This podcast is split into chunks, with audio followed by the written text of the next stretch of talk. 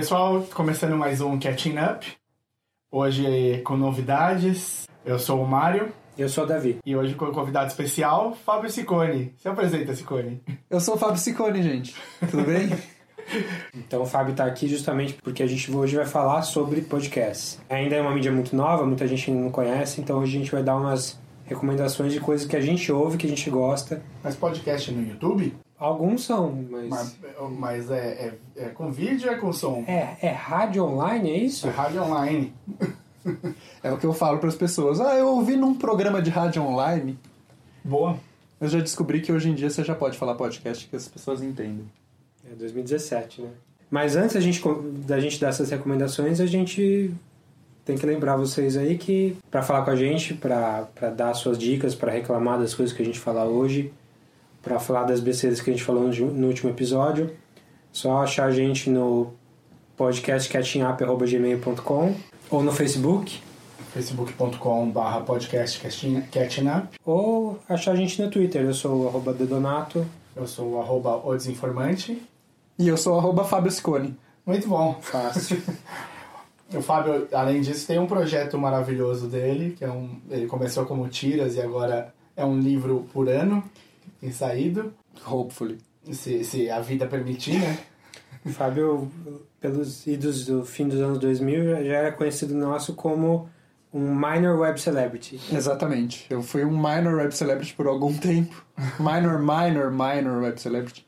Com as tirinhas é, do... Com a Magias e Barbaridades que é a minha webcomic. Desde 2003 eu faço, é uma das pioneiras aí da, das webcomics brasileiras. Desde 2014 ou 15 eu tô publicando em livro pela Marsupial. O melhor jeito de você achar é pelo Facebook, facebook.com.br magias e barbaridades. Tem o site, mas o site não é tão atualizado, que é o magiasbarbaridades.com.br. Olha, isso é muito divertido. É, pessoal que gosta de, de RPG, fantasia, o tema é, é a comédia mas nesse setting. Exatamente. Então vamos lá, vamos começar falando do, do, do que a gente viu. Hoje a gente está gravando um pouco mais cedo do que o, o normal para encaixar na nossa agenda aí. Então a gente viu um pouco menos, menos coisa do que da última vez. Posso? Eu, eu tenho duas, duas coisas só para falar. Eu, uma eu voltei a ver o Daily Show e tá muito, muito bom. Indico para quem puder assistir, é sempre divertido. Daily Show ele, com o Trevor Noah. Trevor Noah. Do, Você tinha parado?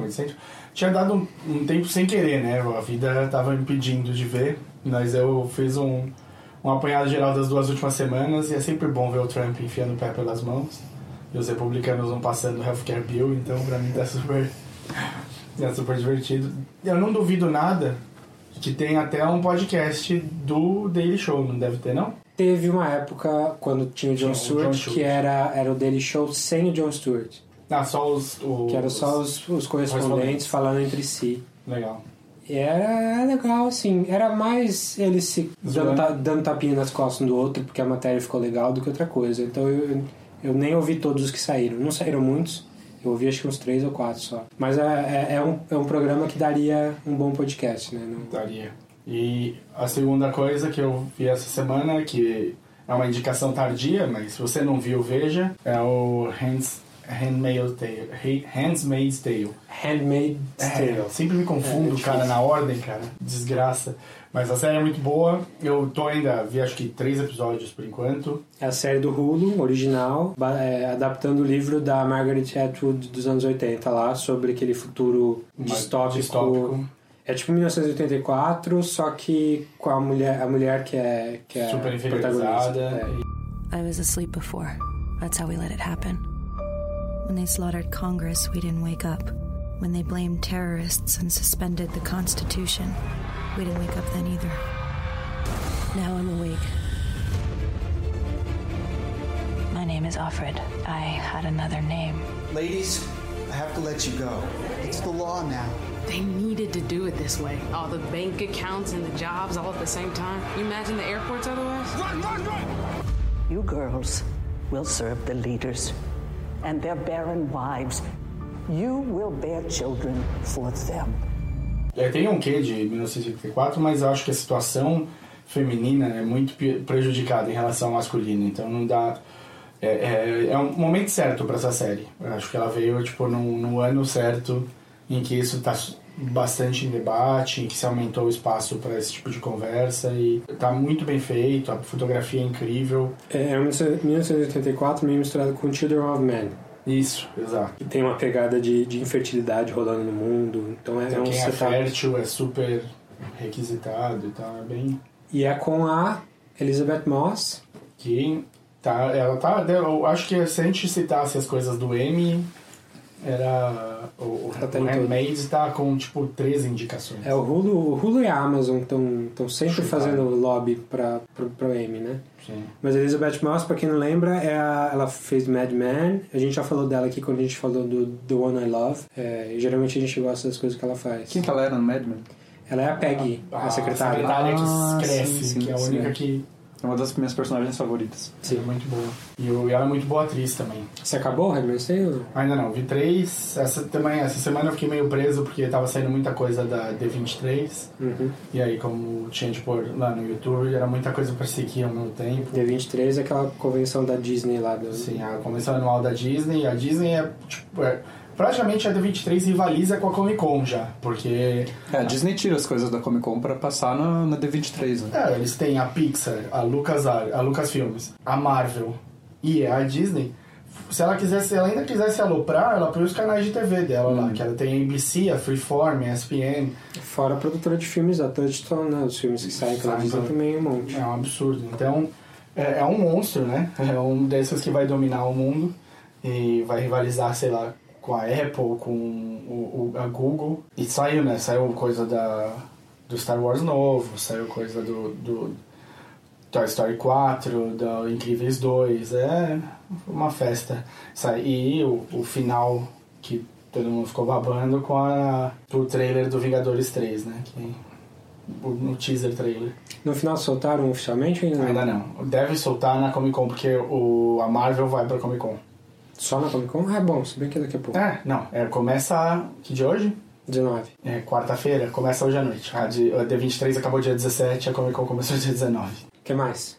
Pra mim, essa foi a semana, eu não tive muito, muito mais não. Foi. Tá, eu tenho um grande aí, que foi o, a pré-estreia do Baby Driver, Ah, é verdade. Estava, estava lá. é, que eu acho que é um dos filmes mais legais aí que saíram esse ano, que estão saindo, que é o filme novo do Edgar Wright, que é o cara do Shaun of the Dead, do Scott Pilgrim, do Hot Fuzz, que é bem o nosso estilo mesmo, é um cara super... É super simpático, na verdade, toda entrevista que eu vejo ele, é um cara que você quer ser amigo dele. Só que também é um cara que entende muito de cinema e faz uns filmes é, onde a, a montagem é bem importante, então os filmes dele têm um ritmo muito bom. E esse filme Baby Driver é, é isso, é, é praticamente um videoclipe de duas horas. É um filme sobre perseguição de carro, sobre um cara que tem uma carinha de bebê, por isso ele é chamado de Baby, e ele dirige para uns criminosos lá. E o filme é super divertido mesmo, vale a pena ver no cinema. Não só porque ele é bonito, bem montado, mas porque as músicas, a trilha sonora é excelente. Então quanto mais alto vê o filme, melhor. E as músicas fazem toda a diferença, né? Tipo, é um filme regrado pela música. Sim, a- ele. Inclusive ele fez o filme todo em storyboard antes, com as músicas já certinhas. Como que ele ia montar, ele fez a partir das músicas mesmo. Eu voltei a ouvir Ocus Pocos por causa do filme. Caramba, Ocus Pocus é demais. Tem. É, não, fazia tempo que eu não ouvia. Bom, mas vem cá, eu, eu, eu já ouvi gente falando que o cara que dirige como um, um videoclipe, como. que isso é uma, Eu já ouvi isso como um adjetivo negativo. Por que, que nesse caso não é? Porque tem você. É, porque o videoclipe tem o lado dele que é a montagem picotada. E não é isso. A gente tá falando de montagem rítmica. Você colocar. O Michael Bay é montagem picotada. Ele vai colocar aquela câmera tremendo e um milhão de, de cenas diferentes que não fazem o menor sentido. E aí, porque alguns clipes são assim, você vai achar que. Ah, então isso é videoclipe. Mas o Edgar Wright faz uma montagem rítmica em cima das músicas. Às vezes é quase uma coreografia. Inclusive, na- um dos créditos principais do filme, quando acaba ali, você vê coreógrafo, tem o nome de um cara lá. Se você quer estragar um pouquinho, ah, tem o, o- Não vejo o trailer, o trailer tem muito spoiler, muito mesmo. O trailer estraga muito, não é um pouquinho. Mas tem um. A primeira cena do filme, que é talvez a mais legal do filme já tá online, e assim, oficialmente online, não é, não é vazado nem nada. Nossa, é fenomenal. A perseguição? Perseguição. Nossa. Então, se você tá em dúvida sobre ver o filme ou não, dá uma olhada e veja. Não veja o trailer, mas veja essa primeira cena. Mas se eu posso fazer uma descrição pra deixar você a fim de ver o filme, fazia muito tempo que eu não ficava na pontinha do, da cadeira e esse filme me deixou em algumas situações. Ele tem momentos extremamente empolgantes e que você quase canta junto do filme dentro do cinema. Shop, let's talk it. The target is an armored truck at Perimeter Trust, 10 a.m. sharp. Bank is recognized. Switch card, baby, hit the long stay parking structure, start in the a.m. Questions. I got a question, Doc. Why would I believe phones over here heard the goddamn word you said? He ain't even listening. Baby? The target is an armored truck at Perimeter Trust in Dunwoody, 10 a.m. sharp. The switch car is ready, but you want me to hit the long stay parking structure and get a heist vehicle that stays colder longer? It needs to be ready for an 8.30 start. Questions? E a minha última dica é um filme de 1955 chamado The Night of the Hunter. De ontem, né? De ontem, é, dirigido por um ator chamado Charles Lefton. É o único filme que ele dirigiu. É um filme com Robert Mitchum, então um dos galãs com cara esquisita dos anos 50 aí. E é um filme de que, que mistura. Ele me lembra o Didi. Lembra mesmo, velho. Ele, ele tem uma cabeça meio esquisita. É, é o Didi com, com o Donald Trump Jr. E com o Hugh Jackman. Não, o Jack não é bonito, pô. Esse cara é feio. Ele era galã, mas ele é feio pra caramba. Mas enfim, é, é um dos galãs aí dos anos, dos anos 50. Só que o filme não é de galã. Ele faz um serial killer que se diz pregador, se diz um preacher. E o filme é uma mistura de conto de fadas com um filme de serial killer meio, meio pesado, assim. Então ele é um cara que... Se você já viu aquele episódio dos Simpsons do, em que o Sideshow Bob tá na cadeia... Quer dizer, quase todos ele tá na cadeia, né? Mas que ele vai... Ah. Que ele vai atrás do, do- da família do Bart, tipo o Cabo do Medo, que é uma, uma versão do Cabo do Medo. Tem uma hora que o Sideshow Bob tá ali na, na cadeia se exercitando, ele tem uma tatuagem no peito escrito Die Bart Die, que na- depois ele justifica dizendo que é alemão, que é Die Bart Die. Mas ele tem tatuado no- na mão, ele tem tatuado L-U-V, de Love, e na outra mão, no- nos dedos da mão, assim, é, tá- ele tem tatuado com um Com um acrônimo. T, tipo hate. É, porque os personagens do Simpsons só tem quatro dedos, então ele, ele só tem três a parte de cima onde dá pra tatuar. E essa brincadeira, essa piadinha, é porque o personagem do Robert Mitchum nesse filme, Night of the Hunter, tem tatuado love e hate nos dedos. E ele usa isso como uma historinha pra seduzir as pessoas e não necessariamente matar, mas se aproveitar das pessoas. Ah, little lad, you're staring at my fingers. Would you like me to tell you the little story of right hand, left hand? The story of good and evil? H A T E. It was with this left hand that old brother Cain struck the blow that laid his brother low. L O V E. You see these fingers, dear hearts? These fingers has veins that run straight to the soul of man. The right hand, friends, the hand of love. Now watch, and I'll show you the story of life. These fingers, dear hearts, is always a warring and a tugging one again to other. Now watch 'em. Old brother left hand, left hand hates a fighting, and it looks like love's a goner. But wait a minute. Wait a minute. Hot dog loves a winning. Yes, sirree. It's love that won. And old left hand hate is down for the count. I never heard it better told. E é um filme muito estranho, porque é, ele tem uns momentos de medo mesmo, e tem uns momentos em que ah, são duas crianças é, navegando no riacho, fugindo do cara, mas é meio conto de fada mesmo. É um filme super estranho, mas super legal de ver, ele influenciou bastante gente depois, mas ele não, não, não cabe em nenhum rótulo hoje em dia. Então ó, a dica é o Night of the Hunter, dirigido pelo Charles Lefton, filme de 1955 com Robert Mitchum. Se virem aí pra achar, vale a pena. Maravilha. Fabião, você quer falar alguma coisa? Eu de tenho, dica? eu tenho dicas. Ô, louco! Tô pensando nisso desde que vocês me chamaram. Ótimo. podcast. Legal. Minha primeira é um anime chamado One Punch Man. Legal. Não sei se vocês já ouviram falar. Eu ia falar muito bem. Tem no Netflix. Assistam dublado.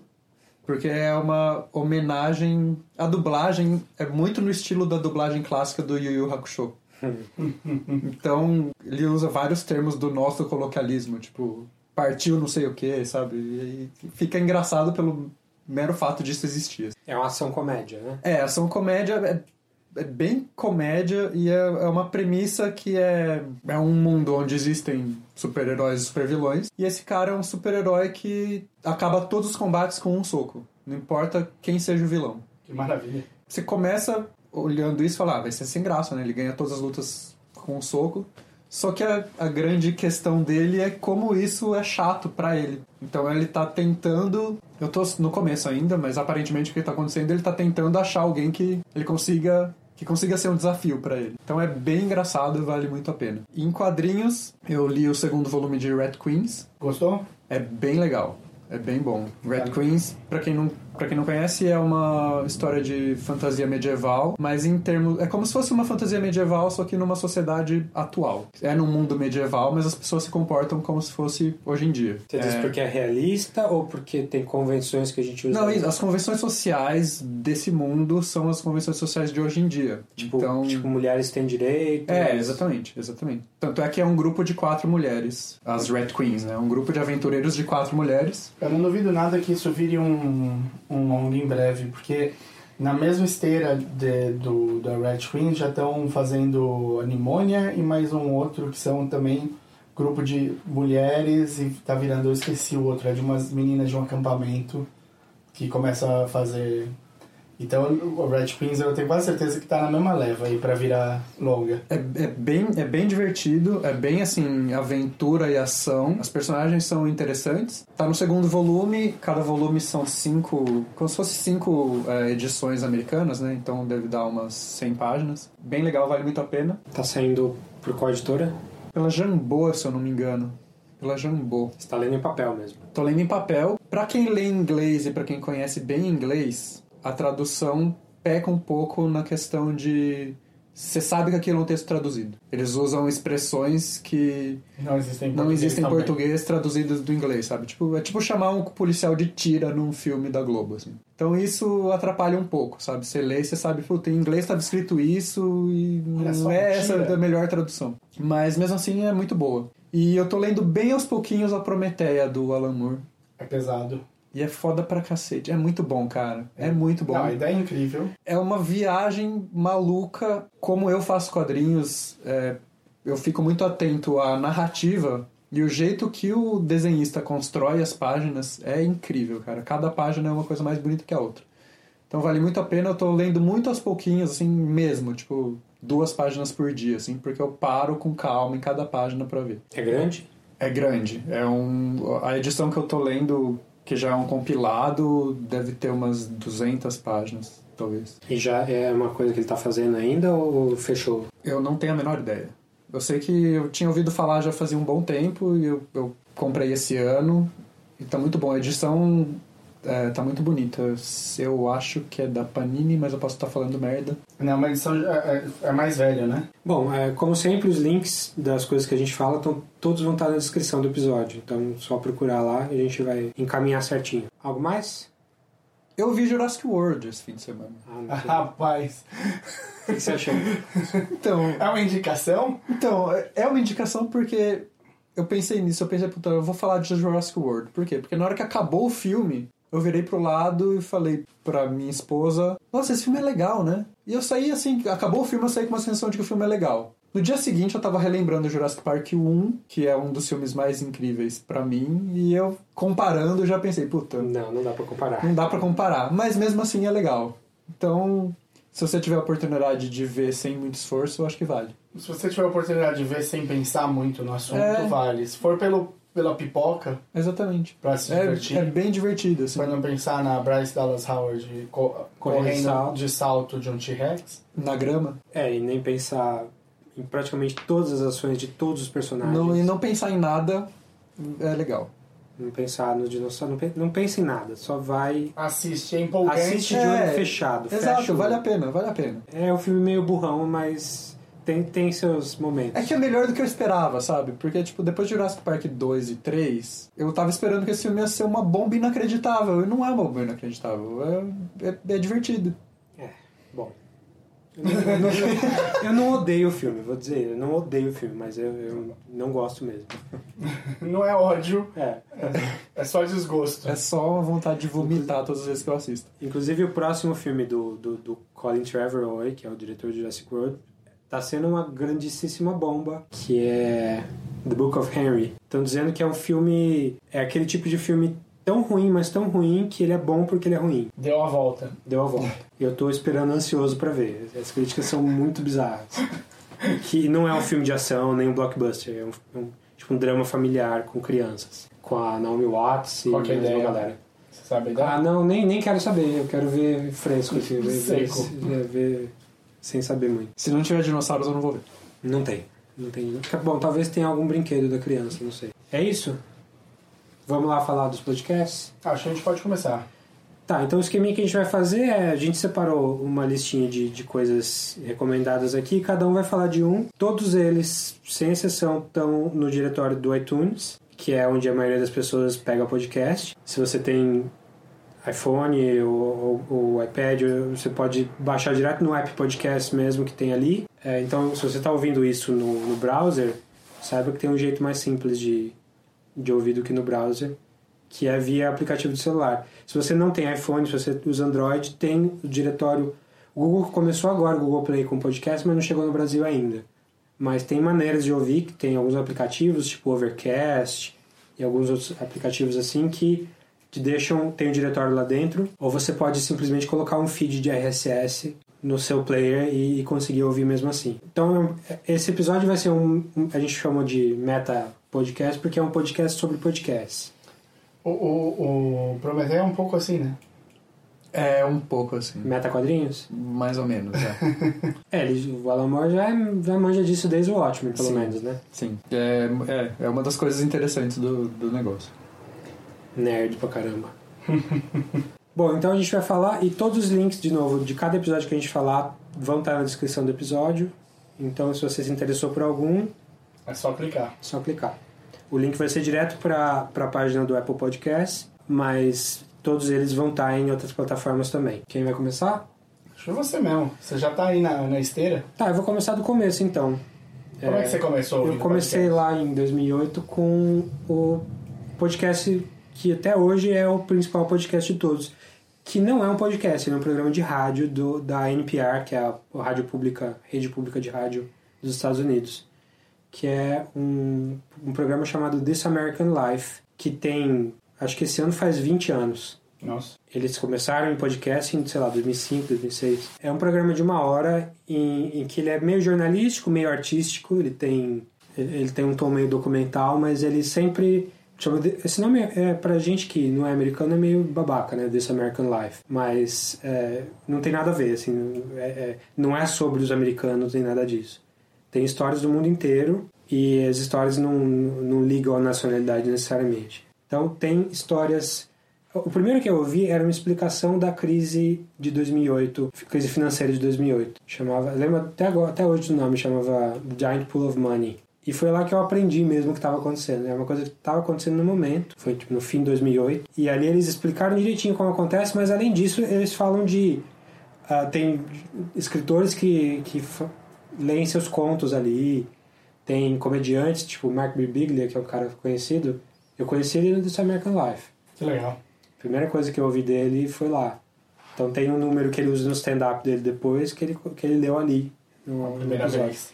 Então é, a produção é excelente, todo mundo ali é jornalista profissional. Como é feito pra rádio, a galera já era paga. Não é a gente falando, não é a gente conversando sobre um assunto nerd como a gente está fazendo aqui.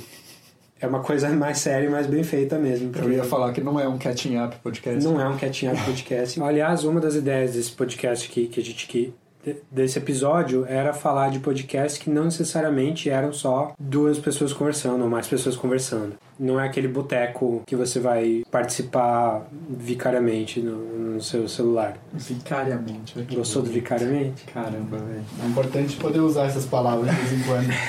É, então, This American Life é o pai de todos os podcasts aí e ainda não tem quem bata nem audiência nem qualidade de produção. É, é muito, muito bom mesmo. É essa recomendação This American Life. Eu acho incrível. Também eu cheguei tarde pro This American Life, mas eu cheguei nele pelo meu primeiro podcast. Eu sou o último dos três aqui a começar a ouvir. Eu demorei muito porque eu achava que eu nunca ia ter tempo. Não ia ter um lugar em que eu ia poder ver ouvir podcast, porque eu já fazia coisa demais, já tava. Até eu descobri que eu podia ouvir no trânsito, no carro, enquanto eu tô dirigindo, e descobri que o melhor lugar para mim, meu lugar favorito de ouvir podcast, que é quando eu saio para correr. Eu também virei. Eu comecei a correr também mais ou menos recente. Acho que deve ter uns dois anos. Quando juntou as duas coisas, me foi muito bom. Um alimenta o outro, né? Sim. Eu, eu não reclamo mais de lavar louça por isso também. Exatamente, eu tô nessa. Então ajuda, porque é, é, cria um hábito que é interessante, né? Você fala, puta, eu tô com um podcast atrasado, acho que eu vou fazer aquela coisa pra, pra ouvir. É sempre bom. Pra mim funciona lindamente com tarefas domésticas em geral e com ir no mercado fazer compras. É legal. É legal no mercado também. É, tem mais uma coisa. Invistam numa caixinha Bluetooth de som à prova d'água. Sim. No banho funciona muito bem. 40 dólares você compra já, tipo, top de linha quase dessa Eu caixinha. paguei 20 na minha. É, então. Não Funciona. precisa, não precisa gastar muito, não. Então, o, o, o This American Life, eu, eu fui apresentado por ele, fui apresentado pra ele pelo Davi esse ano, porque eu tava na noia de quando Trump foi eleito, e eu perguntei pra eles, gente, vocês conhecem algum podcast americano que fale sobre o Trump? Aí o Davi acho que me indicou um, um dos episódios do This American Life, que tinha saído logo em seguida é, da eleição. Eu achei que ia ser sobre política e eu percebi que não era. Eu acho ele excelente. Ele tem um, uma, um problema pra mim, é que dá uma preguiça de ouvir às vezes. Quando ele baixa, quando ele aparece na minha timeline, ele nunca é aquele podcast que eu falo, puta que legal, saiu, quero ouvir loucamente. Mas eu nunca me arrependi de escutar um episódio inteiro. Então ele tem essa, essa coisa, eu acho que não é sempre que eu fico empolgado pra ouvir, mas sempre que eu ouço, valeu, vale a pena. assim. Ele, ele é bom porque ele é constante. Então toda semana tem um novo. Mesmo se eles não produzem um novo, eles pegam do, arqui- do acervo deles. O da semana foi, foi um novo e foi muito bom. Foi. Mas você estava falando que o seu não foi do This American Life, foi um que veio a partir do This American Life. É, então, o primeiro, meu primeiro podcast foi um que você me amolou bastante pra ouvir. Eu não dei atenção ainda assim com o Davi falando, ouça esse podcast que você vai gostar. Eu falei, é, podcast. Aí minha ex-namorada ouviu, pirou a batatinha no podcast, ficou, tipo, falando um monte pra mim. Aí, bom, o Davi falando de um lado, a- ex falando do outro. Eu, eu falei, não, tá bom, vai, vou ouvir isso daí, vamos ver. E ainda não tinha o hábito. Mas comecei a ouvir Serial. E Serial foi uma bela porta de entrada. Eu acho que talvez seja a minha indicação mais legal pra começar. Porque se você não tem o hábito de ouvir podcast, então você não tá ouvindo esse. É, mas... Faz exatamente. O, mas se você não tem o hábito de ouvir e tá ainda meio que falando, meu, como isso pode ser arte? Como é que isso pode ser alguma outra coisa além do que de pessoas conversando e tal? Começa pelo Serial. O Serial é uma história verídica, muito extremamente relevante, porque eu acho que Serial ajudou a impulsionar o podcast no mundo, não foi só. É, o Serial foi um fenômeno. Em 2014, muita gente descobriu que era podcast por causa dele, não foi só você. Porque ele, ele saiu da, da bolha de podcast. As pessoas tinham, tinha entrevista com a, a, a Sarah Koenig lá, ela foi no, no Jimmy Fallon, no, no- na galera toda de Night Show, assim. Ela ficou, virou mainstream. O Saturday Night Live fez piada com Serial. Não, é, virou, entrou pra cultura, né? É, foi um no Zeitgeist ali, alguns mesezinhos ali, 2014. Tava, o Serial todo mundo tava- falava. É. E, mais importante do que isso, teve impacto na vida real das pessoas que estavam envolvidas. Qual é que é a do Serial? É um, um o crime. Serial é um, um- um CSI tardio. Acontece um crime que é super nebuloso se foi quem é que, quem é que fez, quem matou a, a Laura Palmer. É uma menina que morre numa cidade pequena dos Estados Unidos. É em Baltimore, né? Baltimore, já não é tão pequena assim. Não, é, é- é bem grande. Aliás, Baltimore é o melhor lugar para crime no mundo, porque de lá, de Baltimore, tem o Serial, tem o The Wire, que é todo em Baltimore. Baltimore. Tem, é é um lugar, é, tem mais um lugar aqui que eu, que eu lembro de que eu tinha pensado. E tem o Hairspray que se passa lá também. E. É um, é um crime. É, É um cri- é um crime. É um É um crime. crime também, é um crime. e aí, essa mulher, ela depois, anos depois, ela começa a levantar todas as pistas que tinham na época, reentrevistar pessoas, ir atrás de. A menina morreu e o, quem foi condenado foi o namorado dela da época. da época. E ele tá preso até, Até o hoje. momento. É. Até o momento do, do podcast começar. Ela começa, ela, entre, ela fala bastante com o namorado, ele liga da prisão direto pra ela, e ele começa. E ela começa a ir atrás das pessoas que estavam envolvidas na época, o melhor amigo, é, uma menina que disse que viu o cara no horário do crime em outro lugar e que não, na hora não apareceu pra dar. Bom, eu não vou nem entrar muito, porque eu acho que vale a pena ouvir sem muito mais spoiler do que, eu- do que É. a gente já falou. Ela não fala com a polícia, né? Ela fala com as pessoas em volta do caso. Ela fala com todo. Ela, ela age como se ela fosse uma detetive da polícia. O que eu gosto muito do, do, do Serial foi que ela, como jornalista, ela entrou muito pessoalmente na história. Não que ela fez nada que envolva a história, mas a, a- o- o que a gente ouve, a história que, ela, que, que, que a gente ouve no, no podcast, é a relação dela com essa história. Então ela não tá, ela não vai com aquela veia jornalística de querer apresentar fato. Ela tá falando é, da opinião dela, das, da- das dúvidas que ela tem. Ela tá sempre insegura do que ela tá falando. E esse, isso traz uma personalidade pra coisa que, que acho que prende você por causa disso. Você tá, parece que você tá junto com ela descobrindo as coisas. Sim, ela, ela mexe no emocional. Você tem, tem momentos que você fala, caralho. E, tipo, quer ouvir o próximo episódio, né? É quase um. um, um Dá pra fazer um, binge um watch. binge watch, né? Um, bi, um Binge binge listen. listening ali que vai. que é muito. que é, tipo, acho que é a primeira vez que aconteceu de verdade num podcast isso. E o impacto que teve é que reabri, é, reabriram o caso, né? O- É, eles colocaram o. deram mais uma chance, um novo, uma nova audiência pro cara. É, a audiência estava meio que planejada, mas os fatos que ela levantou no, no, no podcast serviram ali pra. E o que acontece nessa audiência não, a gente não fala, porque ela cobre no, no, na segunda temporada do É, Serial. isso. Então o Serial tem uma segunda temporada também, que é outra história, que já é uma coisa mais jornalística sobre guerra no. Um cara que teoricamente teria desertado. É, que é uma história bem volta. interessante, mas a primeira é mais legal de A primeira, não, a primeira é incrível. A primeira é incrível. A segunda, ela bate numa politicagem de militar que é meio pentelha. É. E o personagem principal não é tão carismático.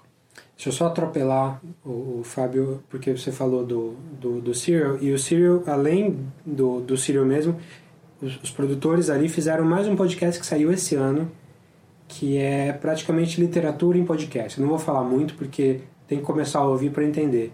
Chama S-Town, S de sapato.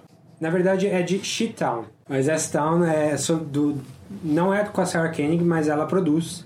E é com um dos caras que saiu do This American Life também. E a Sarah tá no This American Life também. É, to, todo esse pessoal, até agora a gente só falou do This American Life. É, é, é uma Saiu coisa daí. só. É e eu comecei a ouvir o This American Life depois por causa do Serial. Sim, que é- tem os produtores ali. Mas esse S-Town, falando rapidinho, falei que é literatura, assim, porque é um estudo de personagem mesmo. Ele começa falando umas. é, um, um cara muito estranho, um sotaque meio caipira, do, é, liga lá, manda e-mails para o This American Life, liga para esse produtor de rádio, falando que ah, aconteceu um crime aqui, você tem que vir. E aqui tá, tá aqui é um shit town, você tem que você tem que vir aqui fazer a sua reportagem.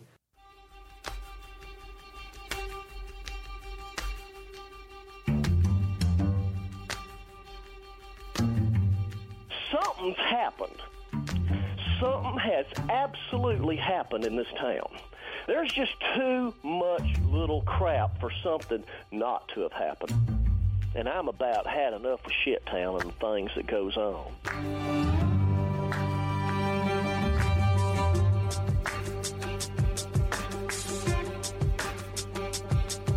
From Serial and This American Life, I'm Brian Reed. S Town, coming March 28th. Oh, ah, you're you're beginning to figure it out now, aren't you? E o cara vai lá e a história muda muito, assim, é, é um estudo de personagem profundo, você, você acaba a- o, o podcast, são acho que 10 episódios, achando que você acabou de ler um livro muito profundo. É, vale a pena pra caramba, assim. É, não- nem peguei pra, na minha listinha aqui pra falar, porque tem que ouvir pra entender. Mas dê uma olhada aí, se você procura o Serial ou This American Life, o West Town acaba aparecendo também. E ele bateu o recorde esse ano de podcast mais popular, porque eles lançaram todos ao mesmo tempo, os, 8, 10 episódios ao mesmo tempo. E aí todo mundo baixou ao mesmo tempo e ouviu em uma semana. Só que a desvantagem disso é que dura menos. Não dura, é. Bom, essa questão, essa questão do Serial, é, eu não, nunca ouvi. Eu já ouvi falar, obviamente, mas não ouvi o, o podcast. Mas me fez pensar nessa onda de, de seriados que estão saindo de... De true crime. É. E começou com Serial, se não É, isso que eu ia perguntar. Se o Making a Murder e, Sim. e esse do O.J. que saiu recentemente, se tem a ver.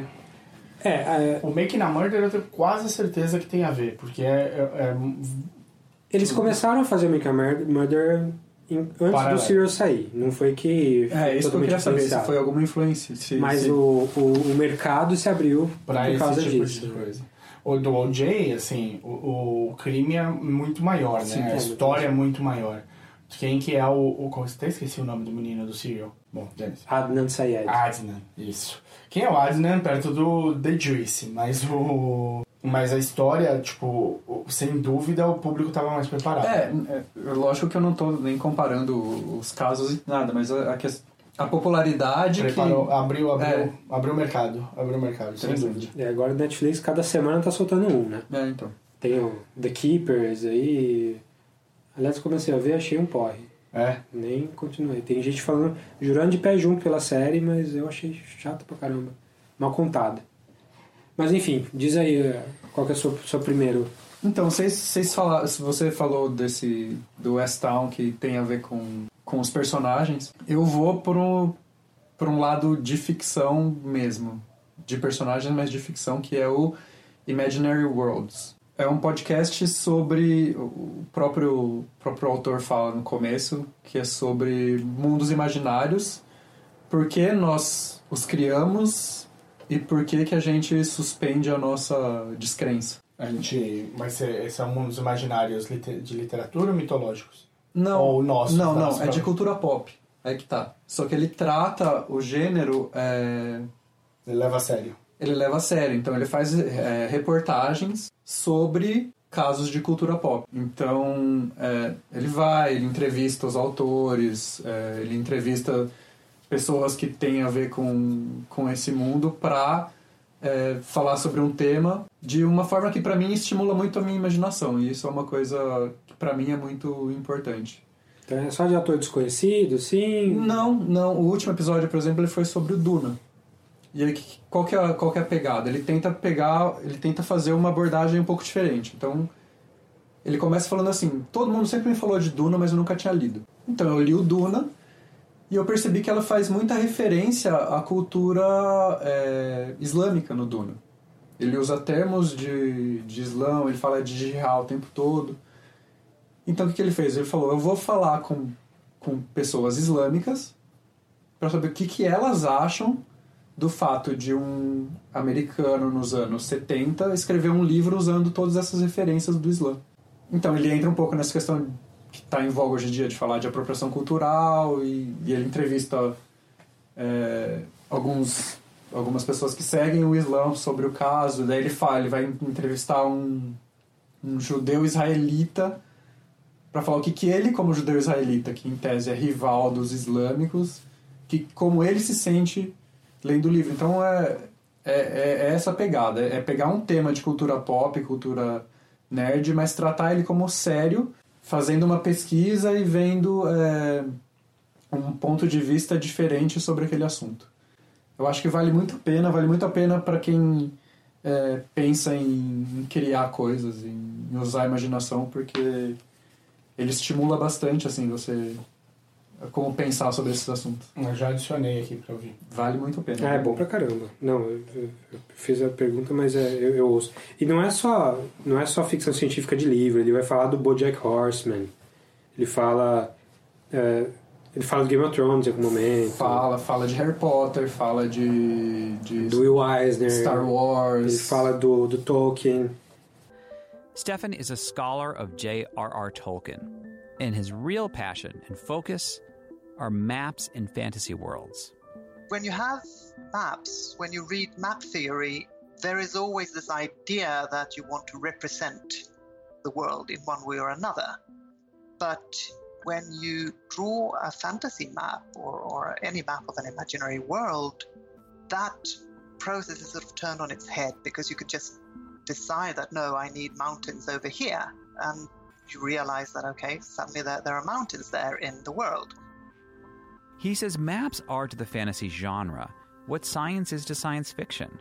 The map is the thing that grounds you in the story and makes you believe this could be real. Now, Tolkien wasn't the first writer to map out a fantasy world. Back in the age of exploration, or as we know it now, colonization, maps were like this newfangled technology that everyone was excited about. And you can see that in many of their early fantasy novels. É, é bem legal. é, E, é- e não é longo, né? Os episódios Não. têm no máximo meia hora. Que é, hoje em dia, pra mim, tá sendo ideal. Assim, são poucos os podcasts que eu. que, quando estão muito longos, que eu me empolgo de ouvir. Assim. Eu não, me, eu não me prendo muito a tempo, até porque correr nunca é menos de uma hora. Então, pra mim, quanto um pouquinho maior, melhor. Mas o.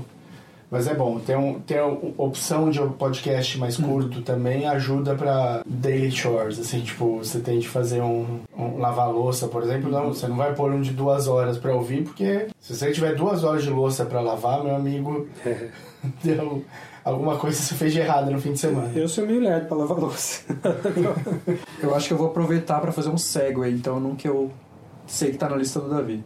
Porque eu ouvi falar do Imaginary Worlds por, por via do 99% Invisible. Vamos lá, esse é bom também. É bom que vocês vão ouvir a voz de veludo no, no fundinho do ouvido de Roman Mars. de Roman Mars, que ele fala bem grudadinho no microfone, baixinho. This is 99% Invisible. I'm Roman Mars. É quase É um sério. estilo. É engraçadíssimo, É. cara. Ele sabe o que ele tá fazendo, ele faz sem querer. Não, essa- ele é o esse estilo, é o estilo É o dele e você vê que umas horas, tipo assim, a voz dele é feia, você percebe. Porque é uma voz meio pra dentro Hum. e uma hora, umas horas que ele meio que quer dar uma risada, assim, você fala assim, nossa, mano, a risada desse cara deve ser muito bizarra. assim. Mas o, não tem nada a ver com, com isso o podcast. Mas ele apresenta bem. Ele É, não é não. tipo o Geeks Guide to the Galaxy. assim. Não, ele é um profissional de rádio, muito bom. Inclusive o 99% Invisible toca em rádio Na, na NPR lá na, na Califórnia. Ele é de, de Oakland. Oakland, Califórnia. Oakland, Beautiful. Oakland, Califórnia. É. Mas é, é um é um podcast sobre design e arquitetura. Em áudio. É, assim, a gente fala em design, a gente pensa em logotipo, em... mas não é, porque ele fala desde de design... Ele fez um episódio, por exemplo, sobre o design do jogo de basquete.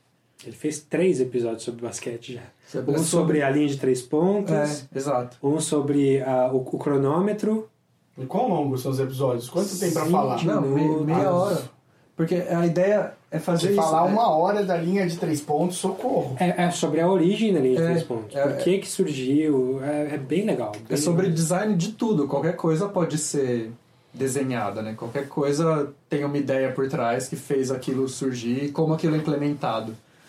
É muito interessante e é legal essa questão de você falar de coisas visuais no áudio, porque também é outra coisa que, como eu disse, é importante pra mim, que é estimular a imaginação. Então você visualiza as coisas. Em alguns momentos é, vale a pena entrar no site deles para ver do que, que eles estão falando. Sim, não, Porque- vários momentos. Até porque eles falam de coisas tão interessantes, tipo, eu lembro de um que eram, eram casas que eram esferas, eram bolhas, assim, que tem um design dos anos, meio do, do século XX. The story of the bubble house begins one morning when Neff was standing in his bathroom, shaving.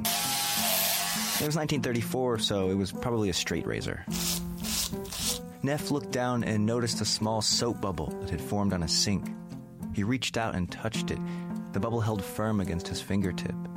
That was the moment the idea struck him. He could build with air. E aí, pô, você vai lá ver como é que eram essas casas, é realmente bem legal. Um dos episódios que eu lembro bastante, que eu gostei, era um que falava como é, no, no fim do século XIX, eles, Chicago estava afundando no lodo, tipo Santos hoje.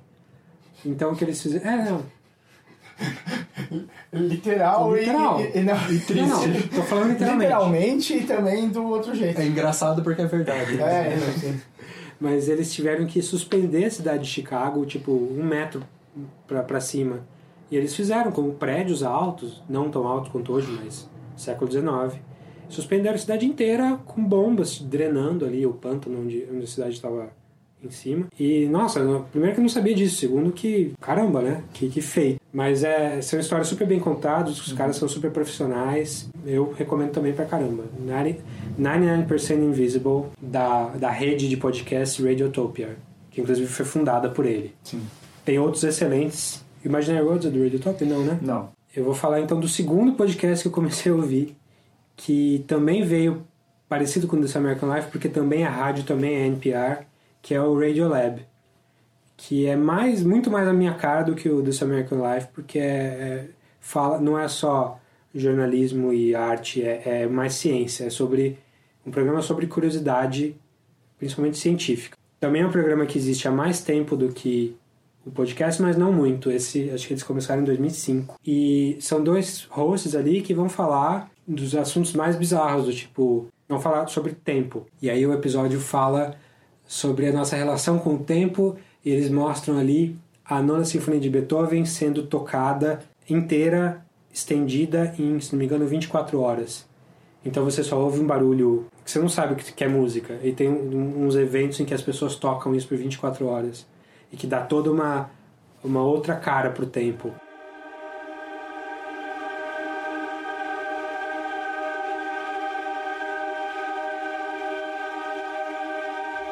This music. Trust me, you've heard it your entire life.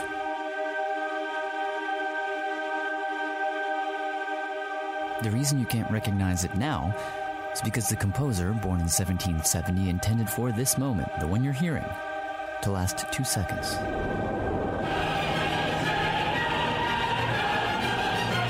Like that.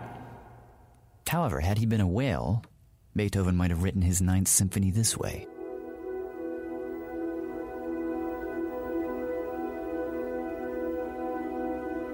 Changes that for us would take an instant would transpire over minutes, and a movement might last six hours. That's in fact what this is.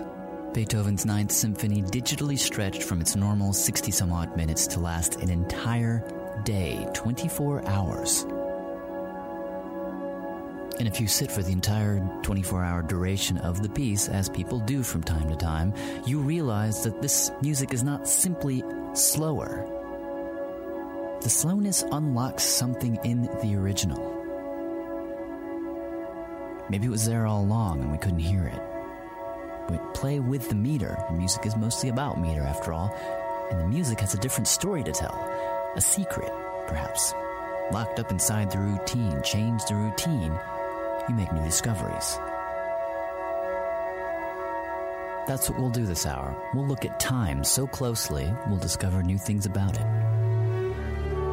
Tem um episódio sobre espaço, ele vai falar de, de coisas do espaço. Tem um episódio sobre vermes, e vai falar sobre é, parasitas que saem da toxoplasmose lá do que, que o seu gato tem, que o seu gato passa para você e que fazem o seu o rato perder o medo do gato para poder fazer o ciclo de infecção. Então são coisas de para quem gosta de ciência é um prato cheio. Os caras são super bons. O Oliver Sacks era o neurocientista Oliver Sacks, conhecido aí, fez vários livros famosos.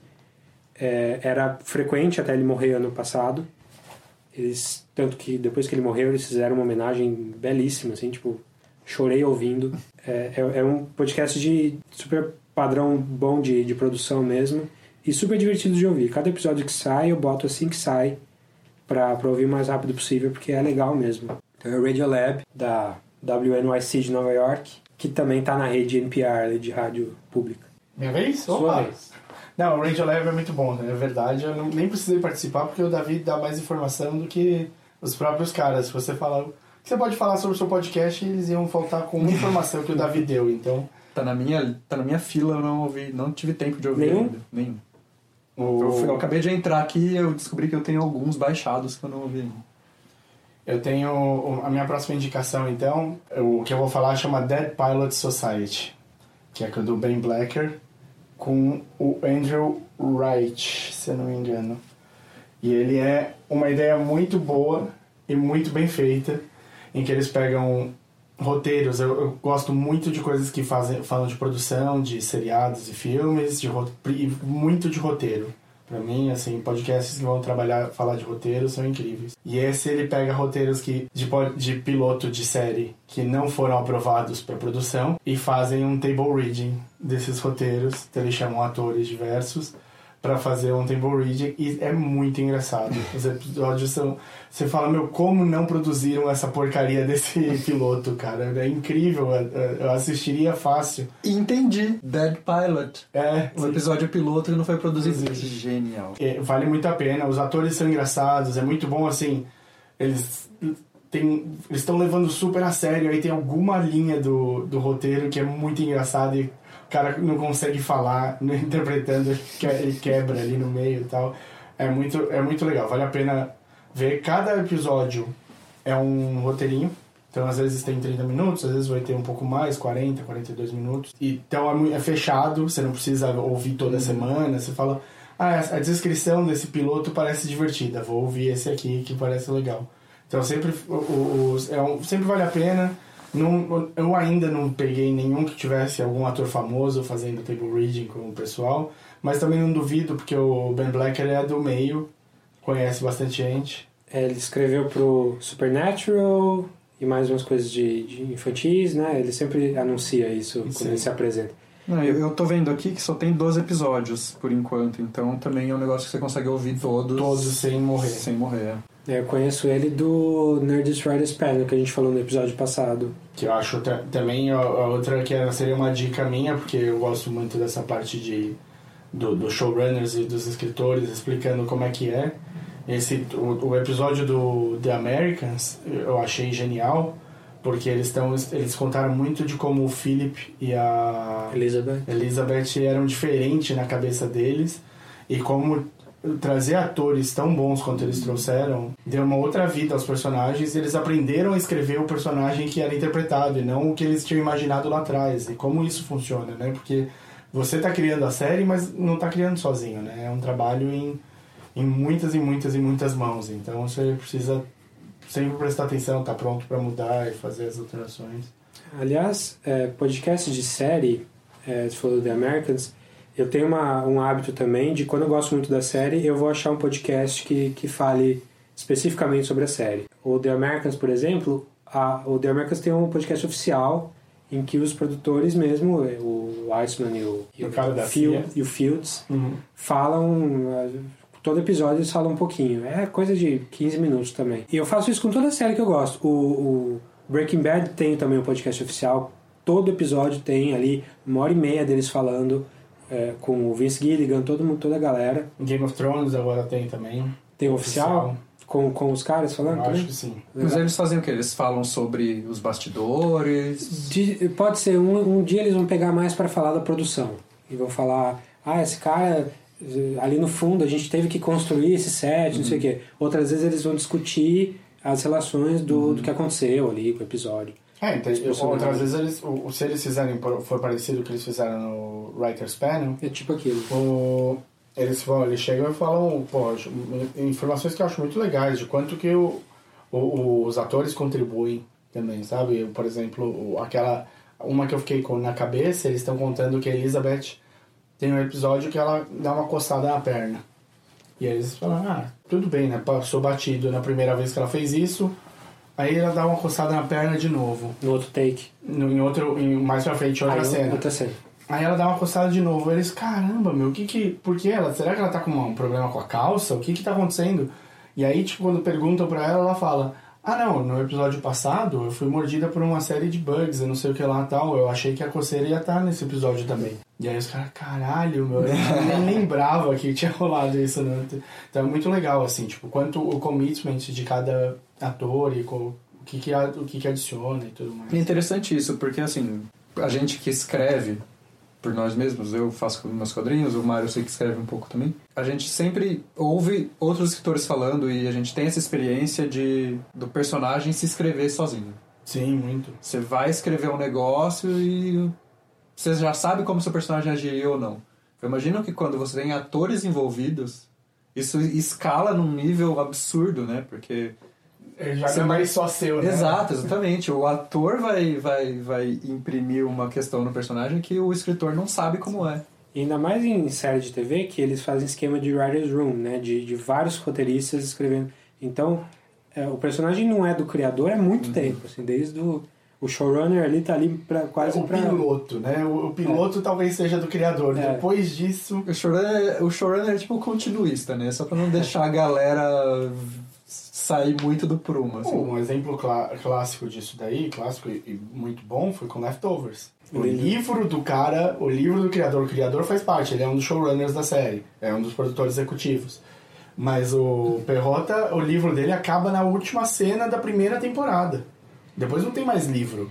Então a partir dali fica muito mais clara a mão do Lindelof. Ele, ali ele imprime um ritmo dele que não é do cara que escreveu o livro. É, é adaptações em geral, dá pra ver isso, né? Dá pra ver isso no Dexter, dá pra ver isso no, no Game of Thrones. Como, como é um pouco diferente, porque o ator ali agiu um pouco diferente, falou um pouco E o diferente. legal de série é isso, né? Quando é um pouco diferente num filme, o, o pouco diferente não desvirtua tanto. Mas em série, um pouquinho diferente a cada episódio, quando você vai ver, o final é outro, né? O cara é outra pessoa, as coisas são outras. O Lindelof até fala da, da, da Nora ali no, no, no final da série que ela, a atriz, a Carrie Coon, deve saber mais sobre o que aconteceu ou não aconteceu do que ele mesmo que escreveu. Sim. Ela tem. Porque e é- foi ela que atuou e ela que sentiu e é ela ali. Sim, aquele, e é a, a atuação dela no final é a série. A do último episódio é a série. E é muito bom. E eu gosto também, eles fizeram só um adendo sobre o Leftovers, só porque eu lembrei disso por causa do Writer's Panel. É, O Lindelof no Writer's Panel fala, é, no seu livro, eu- ele falou, eu gosto de pensar... Pro Perrota. Que, pro Perrota. Ele fala, eu gosto de pensar que a gente coloca o protagonista da- do, do livro, da série, do filme, fazendo a última frase do livro, série ou filme. E a última frase do, do teu livro é da Nora, não é do... Do protagonista do, Kevin. filme, do, do, do livro. Então, pra mim, a Nora é a protagonista, por isso que o último episódio é dela. É, é- é- e são coisas que você só descobre no podcast. Sim. Não tem...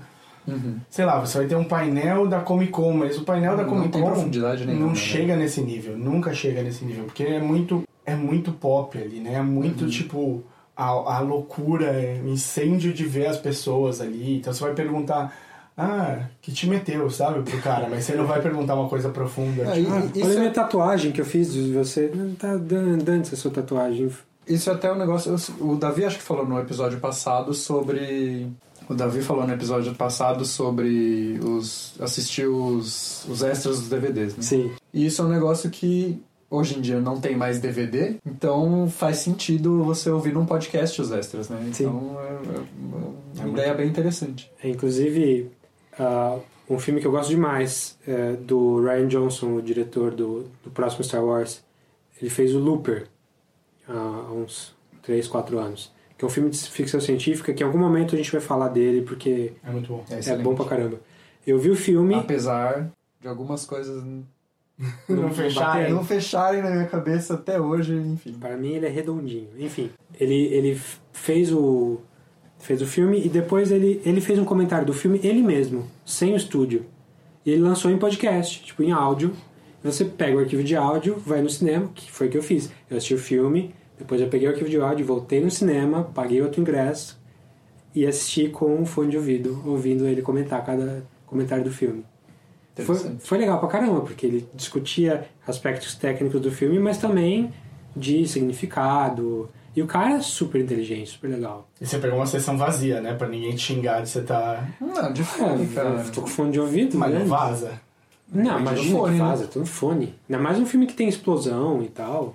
É, sei lá. Eu, Não. eu- depende da altura que você põe. A, a resposta é intra-auricular. Fone de ouvido intra-auricular que isola você do mundo. Que não seja aquele que te dá no avião. Não, aquilo Não, é não. horrível. Aquilo não é fone. Aquilo é um. Intra-auricular, eu digo, aquele que, que parece que tá te estuprando, assim. É, esse é o bom. De siliconinho É, e tal. É o que você pede pra eu comprar. É aquele que você comprou pra mim, isso mesmo. Mas, enfim, é, então se você gosta mais de uma série, tem interesse em saber um pouco mais, que deve ser o caso porque você está ouvindo a gente, que é o que a gente faz nos vários episódios aqui, é, dá uma olhada em podcasts específicos. Talvez tenha um oficial, talvez tenha de gente discutindo que não é oficial, mas que te vai te trazer coisas legais. É, eu ouço vários. É, já que a gente entrou em podcast de pessoas conversando, eu vou pular vários da minha lista aqui e vou descer por um chamado The Phileas Club.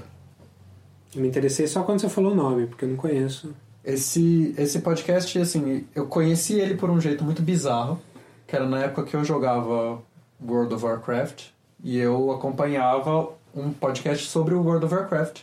Um dos participantes desse podcast era um francês, que trabalhou na Blizzard por um tempo tal, ele faz podcast de game. Eu tava ouvindo o episódio de World of Warcraft, no qual esse francês, que chama Patrick Beja, Patrick Beja. Patrick Beja. Ele falou: Ah, tem esse. Vou voltar com o Phileas Club. Aí eu fui ouvir. Qual que é a ideia do cara? Ele chama pessoas de outros lugares do mundo para falar sobre o que está acontecendo no país dele naquela semana e comentar o que está acontecendo no país dos outros. Então é um, sei lá, ele é francês, aí ele chama um cara da Arábia Saudita, um cara que mora em, no Vietnã e um americano para falar sobre as notícias da semana e um comentar as notícias do outro. É muito interessante. É muito interessante para você ver como as outras pessoas de lugares diferentes pensam sobre o que está acontecendo no país delas e sobre o que está acontecendo no país dos outros. É, pessoas de ideologias diferentes. É, é muito legal. Assim, é, é, uma, é uma conversa que eu gosto muito de ouvir quando vem. É mais ou menos uma vez por mês a frequência. É, eu queria que mais gente ouvisse para eu poder Discutir. discutir, sobre esse. Sobre... Acabei de, acabei de assinar aqui. Como é que, como é que escreve esse Filhas aí? P-H-I-L-E-A-S. E esse pessoal que ele chama é, é gente que tem. A gente, tipo, da rua ou. Não, é que, são que, nível, que nível que a pessoa tem pra fazer análise do país dela? Então, é. Ou não é. Esse, esse, nível político. Esse é o principal problema, e eu ia chegar nisso mais pra frente. É que as pessoas são pessoas comuns. Às vezes ele pega a gente porque ele conhece, sei lá, porque ele faz um podcast de games junto com essa pessoa, sabe? Às vezes é uma pessoa, um conhecido dele, uma pessoa que trabalhou com ele, sei lá. Às vezes ele cata a gente no Twitter, assim. Ele, ele fez um. Na época do Trump, ele fez um episódio super contra o Trump. Aí, um tempinho depois, um mês depois, ou uma semana depois, ele falou: Gente, o último episódio eu só dei a visão de quem era contra o Trump. Então eu quero fazer questão aqui de fazer um episódio de quem é A favor. a favor do Trump. É, ele, se eu não me engano, ele chamou, convidou duas pessoas pelo Twitter, assim, pra, pra falar sobre. E eles foram bem? Foram bem. É interessante para ver bem o pensamento das pessoas. A minha única questão é no único episódio que ele chamou um brasileiro. Não representou. O cara, é, o cara foi muito mal informado. É muito mal informado. Ele- No meio do, no meio do, do capítulo do, do episódio, o cara fala assim: Não, porque a maioria das minhas notícias eu pego pelo Facebook. Ou pelo menos você já, já sabe o que esperar. É, Eu, assim, eu acompanho muito as notícias do dia a dia e vocês também. É, tinha um cara lá que era de outro país, mas que é especialista em Venezuela. O cara chegou pra ele e falou assim: Ah, então, essa crise da Venezuela tá tendo algum impacto no Brasil? Mano, tá entrando venezuelano em Roraima todo dia, tá, tipo, os caras não sabem o que fazer. O cara falou assim: Ah, não, não tá. Por quê? Mas Porque é que Roraima não é Brasil. Exato, porque o cara, sei lá, mora aqui no sul e não, não, não, não sabia, não sabe? Simplesmente não né? chegou ter- ele, porque o cara pega a notícia pelo Facebook. Quando aconteceu isso, eu fiquei meio, meio decepcionado. É porque vai saber que o cara da Exatamente. Algéria falou pra você. É, Aí você vai achar que a Exatamente. Algéria tá de um jeito e não tá. Mas aí, por um outro lado, esse brasileiro que foi representa o brasileiro típico do lugar onde ele mora. Então serviu pra você ver, até, até para ver como um brasileiro pensa sobre o Brasil, entendeu? É, eu acho que Você é, conheceu melhor seu país. é de, uma, de uma certa forma, assim, eu acho que até válido, mesmo que normalmente as outras pessoas demonstram ter um background melhor, assim. Pelo menos esse, esse brasileiro foi o primeiro que eu vi que falou que acompanha as notícias só pelo Facebook. Sabe? Então eu acho válido e eu acho que. Faz um lobby pra ele te chamar lá. É, eu, eu pensei nisso. Eu respondi, eu mandei uns, uns 10 tweets seguidos para ele falando tudo que o cara falou de errado no episódio. Ótimo. O cara respondeu no final assim: é. Eu, eu, teve outras pessoas que deram esse feedback pra gente, mas eu acho que política é assim mesmo, as pessoas acham. Enxergam de um jeito diferente. É, contanto que ele não, não mostre uma. não passe uma autoridade, tipo, É. estamos falando como é o Brasil, não. E aí, na hora que o do cara falou isso, eu quis responder assim: é, mas na verdade o problema é que ele falou fatos errados, mas eu não quis entrar muito na discussão. Mas enfim, eu acho que vale a pena, apesar disso, que aconteceu, acho que uns dois episódios atrás só. Apesar disso, eu acho que ainda assim vale muito a pena. Legal. Bom, eu vou voltar um pouquinho para um tema um pouco mais artístico aqui e vou falar do, de um podcast chamado The Tobolowsky Files. Feito por um ator que você talvez não conheça o nome, mas com certeza você já viu várias vezes. O nome dele é Steven Tobolowsky. O papel mais famoso dele foi no Groundhog Day, no Feitiço do Tempo. Ele, fa ele fazia o aquele vendedor de seguros que era amigo de infância do Phil, ou que achava que era amigo de infância do Phil, que, que, que para ele no, todo dia no mesmo lugar ali, querendo vender alguma coisa para ele. E ele sempre faz o Phil pisar na, na poça de água gelada ali. É, ele é o, fazia o Ned Ryerson lá. Phil? Phil? Phil Connors? Phil Connors, I thought that was you. Hi, how you doing? Thanks for watching. Hey, hey. Now, don't you tell me you don't remember me because I sure as heck fire remember you. Not a chance. Ned! Ryerson! Needle Nose Ned, Ned the Head. Come on, buddy. Case Western High. Ned Ryerson, I did the whistling belly button trick at the high school talent show. Bing! Ned Ryerson got the shingles real bad senior year, almost didn't graduate. Bing! Again! Ned Ryerson, I dated your sister Mary Pat a couple times till you told me not to anymore. Well? Ned Ryerson? E ele é um cara que tá em tudo aí. Ultimamente, o que ele tem feito foi o Silicon Valley, ele tá, tá fazendo um papel recorrente, mas ele tem mais de 400 créditos no, no IMDb, assim. Só fazendo sempre um, um cara, nunca o principal. Acho que até hoje ele nunca fez um papel de protagonista na vida. E ele é um cara que conta histórias como ninguém. Ele, ele conta a história da vida dele, tipo, judeu nascido no Texas em, nos anos 50 e a trajetória dele até Hollywood nos anos 80 e os relacionamentos dele e às vezes não é não é saber da, da vida dele saber fatos da vida dele é sempre uma interpretação filosófica das coisas que acontecem Hi, this is Stephen Tobolowsky, and I'm telling a, a remembrance I have from the Tobolowsky files. The question on the table was What is one of your most significant moments as an actor? Well, actually, the moment I was thinking of today has nothing really to do with the moment that happened on stage or on screen. It happened in front of a hotel. I was shooting a TV movie in Sacramento, and I was waiting to get picked up to be taken to the set when suddenly a cab pulled up in front of the hotel and ran up. The man, the cabbie, was looked like he was from Asia. He had a turban on his head and was dark complected, big mustache. And he came running up to me and says, Excuse me, excuse me, are you a jet pilot? I, I said, uh, No, no, not jet pilot. He ran past me, went inside the hotel. I'm still waiting for my ride to come. Meanwhile, a jet pilot comes out in his complete uniform, like with the American Airlines thing, in a little travel bag, and he stands next to me and he looks at me and says, Excuse me, are you a cab driver?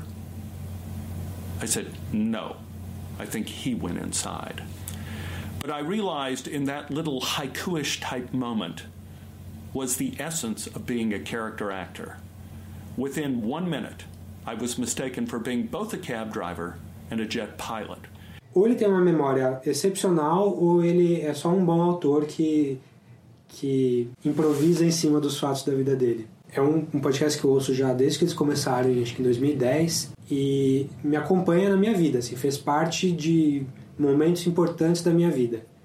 Porque as trajetórias que ele vai seguindo, as, as inferências que ele faz, as coisas que acontecem na vida dele, é, são muito significativas, assim.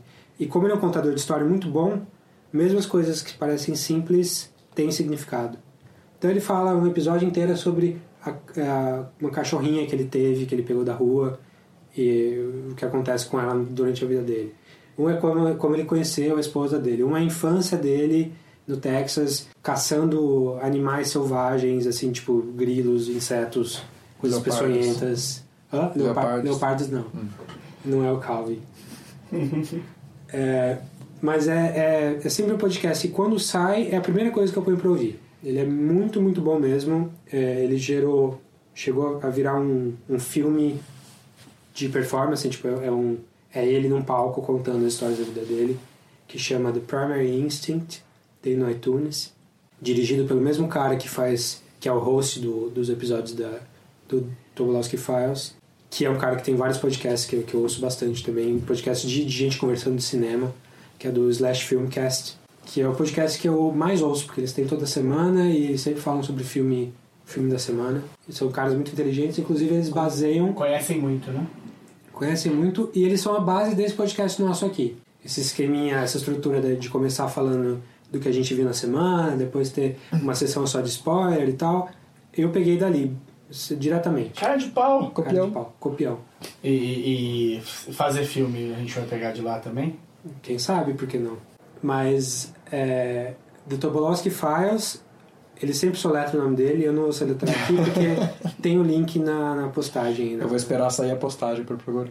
Tobolowski Fire. Mas ouçam porque é, é meu podcast preferido de ouvir, assim. Se você estiver ouvindo e não, quiser, não, não quiser olhar o link, você pode pesquisar no MDB o Groundhog Day, achar ele no Groundhog Day, achar ele no lá e aí pegar o nome dele e conseguir. Eu vou te falar que se o Davi não tivesse falado Feitiço do Tempo, eu nunca sabia que filme é esse, velho. O Groundhog Day? Ah, o Dia da. Marmota. Tá, eu vou fugir um pouquinho de podcast de conversa e vou falar de um que chama Aspen Ideas to Go. Provavelmente sou o único dos três que já viu esse podcast aqui. Ele é. o- Ele saiu de um negócio que chama Aspen Ideas Festival, que junta cientistas, políticos, inovadores no geral. Pra esquiar em Aspen. Isso. Caras de design, de, de afins. O cara fica só. Fica só o som das pessoas esquiando. E, ca- e o barulho das pessoas que caem. Ai! Às vezes o barulho de uma árvore batendo e caindo neve. Assim. Isso. O, não, e é o, o- esse Aspen Ideas Festival é de um. Quem criou foi o Aspen Institute. E eles chamam esse pessoal para fazer debates de como vai ser o futuro. E o que você pode esperar. Então, quando é na área de ciência, eles falam muito de, de inovações, do que vai aparecer cientificamente, o que, que você, que, quais campos estão sendo mais estudados. Quando é na área política, eles começam a pensar qual vai ser o quadro político a partir de agora, o que, que você pode esperar, qual é o caminho que a, que, que a política está seguindo. Tipo TED Talk, assim? É, é menos TED Talk porque são é, debate, né? Tem várias pessoas conversando normalmente. E aí, na semana do Aspen Ideas Festival, tudo que sai é do festival. Depois disso, eles começam a fazer eventos. O Aspen Institute chama pessoas focadas para fechar isso daí. E o podcast é o, a- o debate que rolou dentro daquele evento. Então, aquele evento foi só de política. Então, os três podcasts vão sair naquela semana, provavelmente vão traçar tanto política internacional quanto política americana e como é que isso vai funcionar. Ah, não, essa é uma semana de design. Aí eles vão falar bastante de design. É um podcast é, é diferente, é mais curto também. Então, tipo, o mais longo dos podcasts vai ter 40 minutos. E é super bem editado, porque eu imagino que os debates, hora ou outra, a coisa desande ali para dois, dois, três pessoas falando ao mesmo tempo. E isso não pesa, não fica nunca muito claro. É uma coisa que eu gosto de ouvir quando para um, momento que eu tô mais tranquilo, assim, eu não tô eu tô querendo ah, deixar a cabeça pensar em coisas mais complexas do que normalmente, né? Então eu falo, ah, legal, esse tem uma meia horinha aqui pra, eu aprender uma coisa diferente, alguma coisa assim. É legal, eu acho que... Parece bem bom mesmo. Vamos pro Brasil? Opa! Tem podcast no Brasil? Esse podcast é em inglês. Eu vou falar-. Você tá ouvindo dublado, a versão dublada. Eu vou Eu falar. odeio, odeio o cara que, fez a, que faz a minha voz em português. Nossa. É, a voz é meio bosta mesmo. Não é? Então, os dubladores são ruins. Eu vou, eu vou falar de futebol então. Aê. É um esportivo. Só que não. Eu sei que você não vai falar de futebol. Mas eu vou falar de futebol e eu vou te surpreender. Não, eu sei que você vai falar já. Eu vou falar do Fronteiras Invisíveis do Futebol. Hum. É, que é um podcast de história. Legal. É super interessante porque o, ele é, do, ele é do, do, do mesmo pessoal do Xadrez Verbal, do Felipe Figueiredo e do Matias Pinto. Xadrez Verbal também é um po- podcast excelente, recomendado, sobre política internacional. Neste caso, no Fronteiras Invisíveis do Futebol, eles falam sobre um determinado país ou região do mundo, sobre a história desse país desde o começo, a história moderna, como ele, como ele chegou até onde ele está hoje, e ele usa é, o futebol como uma pretexto. um pretexto, como um pano de fundo. Então sempre, sempre o, pro- o programa é dividido em três partes, basicamente, que é a história antiga do país até mais ou menos século XIX, assim. Começo do século XX, quando o futebol aparece Exato. no país. Daí ele conta a história do futebol naquele país. então Como o futebol chega, quem são os times importantes, não sei o quê, os jogadores importantes daquele país. E depois ele finaliza com a história moderna daquele país. Legal. Então, é, é interessante porque é um, é um podcast de história para você conhecer lugares diferentes, a história dos lugares diferentes. É, então, é muito legal. E tem uns episódios sobre estados do Brasil que são excelentes, porque é um negócio que a gente aprende muito porcamente na escola. Eles falam do ASA, do ABC, do Paysandu. Exato, exato. Exatamente. Só. A- só a nata do- Só a nata. É, vale muito a pena. Vale muito a pena para você aprender sobre lugares que você não conhece, até sobre lugares que você acha que você conhece. O último episódio foi sobre São Paulo. Você descobriu que você não conhecia nada, mas tudo isso é de lençóis. Exato, né? Lençóis você não aprende. Eu aprendi muito sobre a história de lençóis. Quem, quem é o grande time de lençóis? Clube Atlético Lençóis, Cal. O Cal. E quem é o grande time de lençóis de futebol americano? Lençóis Paulista Readers. Ah, Touch rapaz. Football, é incrível. Enfim, é sempre legal falar que é um podcast de história porque Pelo nome você já imagina. Exato, e eles têm que falar isso toda hora, que é um negócio meio, meio triste. E eu- tem uma coisa que eu sempre penso, isso é uma. é uma- me, me é muito. É é um- uma coisa muito legal pra mim, que não importa onde eu fui no, no mundo, eu não fui pra muito lugar, não, mas os lugares que eu fui, eles todos. Em, em todos você sabendo de futebol do lugar, você tem assunto. É. É absurdo, tipo, eu discuti futebol com um taxista na Argentina, eu discuti futebol com eu torcedor do Arsenal, quase tanto do quanto do São Paulo, discuti futebol com dois torcedores do Tottenham, que é o principal rival do Arsenal, e os caras me abraçaram no final.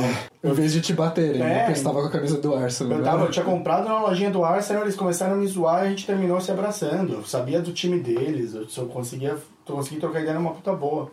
Dis- Discuti futebol em Paris, eu discuti futebol até nos Estados Unidos eu falei um pouco de futebol, porque infelizmente eu, tinha, eu tava indo pra Comic Con e tinha acabado de ser o 7x1 da Alemanha pro Brasil. Eu sofri também no 7x1 que eu tava indo pra Londres. Me zoaram. A, a aeromoça olhou pra mim com cara de pena quando eu falei que era do Brasil. Sem brincadeira. É, foi, foi uma época difícil de ser brasileiro no mundo, Eu viu? tinha acabado de voltar da Alemanha nesse dia, nessa, nessa Copa aí. Cacete, você foi ainda pro rival, filha da puta. Então, Fronteiras Invisíveis do Futebol, da Central 3, Da né? Central 3. Tem, tem alguns outros podcasts, eles, eles têm muito podcast de esporte. Eu ouço o podcast de rugby deles, que é bem legal. Deixa eu fazer um jabazão aqui, porque, né? Esse podcast de esporte, né? É, eu tenho um podcast aí do nosso hub de podcasts que vai começar a crescer. O Fabiano aqui vai trazer novidades Ah, em boa. breve. E eu tenho um de basquete que chama Amassando Aro, em que a gente fala de basquete no mundo, Fala de história do mundo, história história, países. história dos países e coloca o basquete. Não, a gente fala só de basquete mesmo, mas fala de basquete, falou bastante da NBB, a gente fala um pouquinho do basquete europeu, até resvalamos ali no basquete em Israel, e fala, mas o carro-chefe é a NBA, né? Não tem muito como fugir. Mas está feito o jabá. Então eu não vou falar de esporte, mas eu vou falar de história ainda. Que talvez seja o podcast mais conhecido aí de, de história, uh, chamado Drunk History.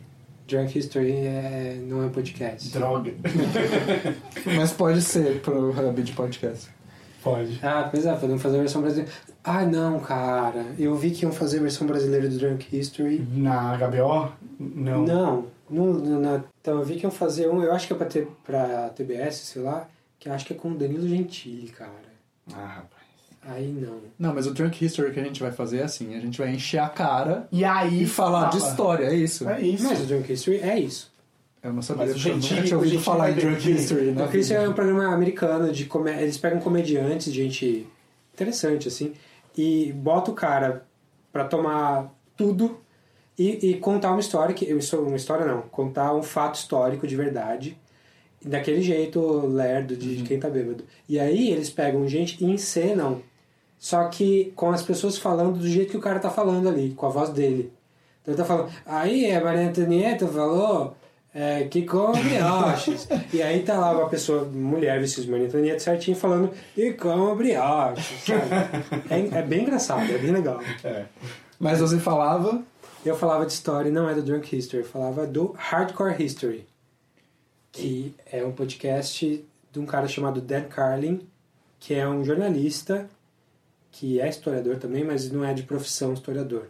É um cara que muito apaixonado por história, dá pra ver na voz dele, no, no jeito que ele fala das coisas, e ele é um cara muito, muito detalhista. Então ele vai pegar um evento da história e fazer episódios de. Ultimamente ele tá chegando a mais de 4 horas por episódio. Só que ele lança pouquíssimos por ano. E você né? reclama das duas horas dos nossos, É, né? pois é.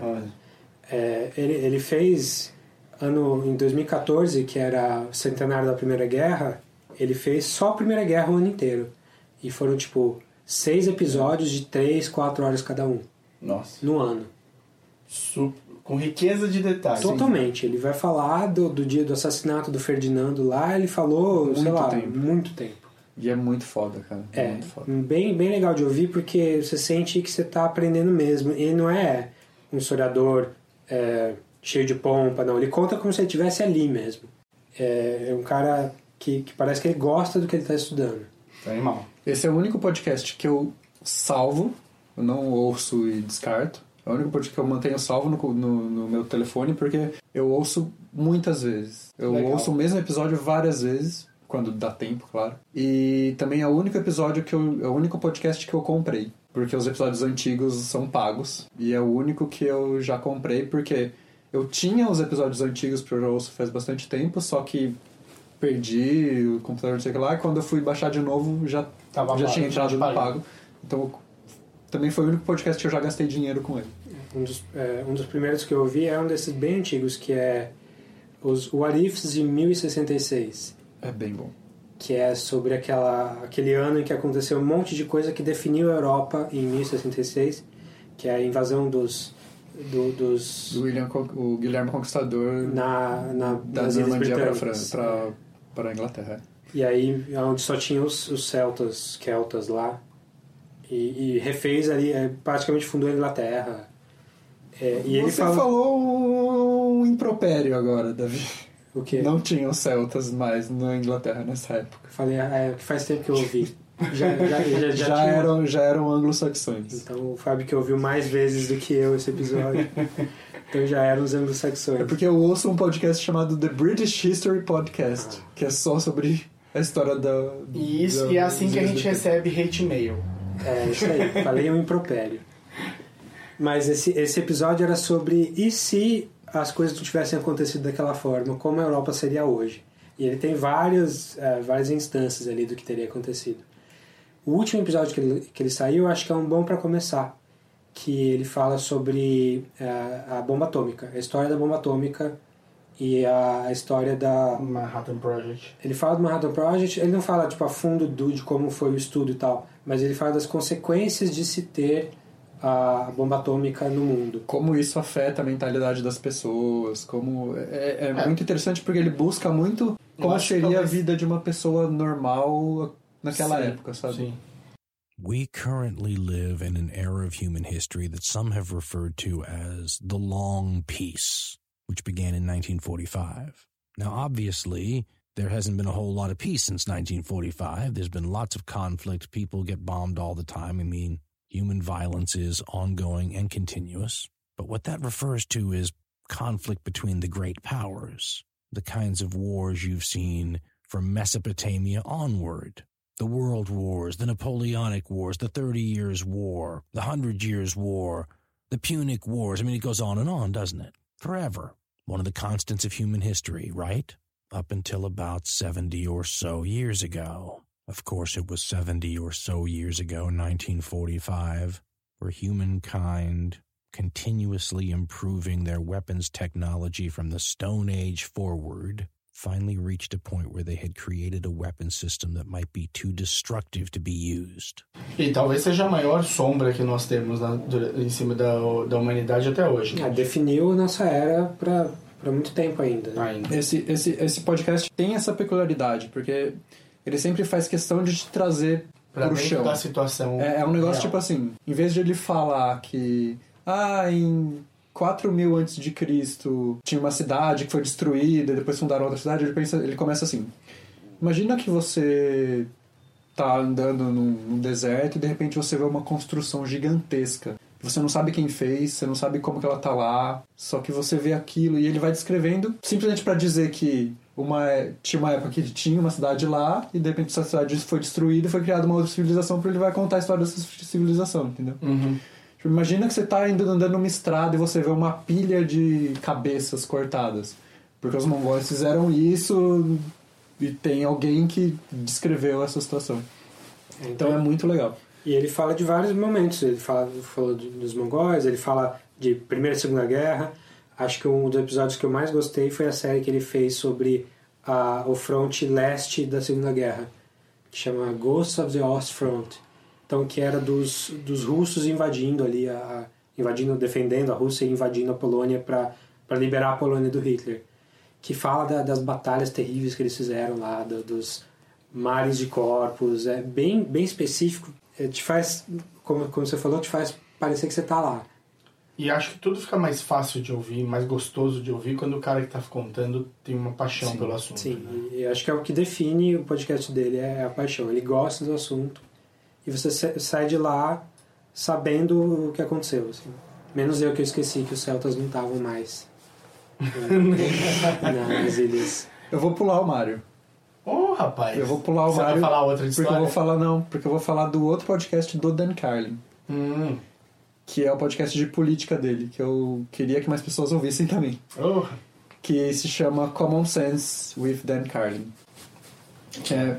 Por que, que é muito legal esse, esse podcast? Porque ele fala de política americana odiando os dois partidos. Ele é quase um libertário, né? O Dan Carlin é... Não é bem isso. É que o libertário acaba tomando um partido, mas ele é, é um libertário independente. Exato. Ele, Ele é independente. Só que ele também ele, ele tem uma preocupação com. ele Tem um episódio desse que que se chama. Desse, desse podcast do Common Sense que se chama What About the Losers? Que é uma coisa assim, beleza, meritocracia tá.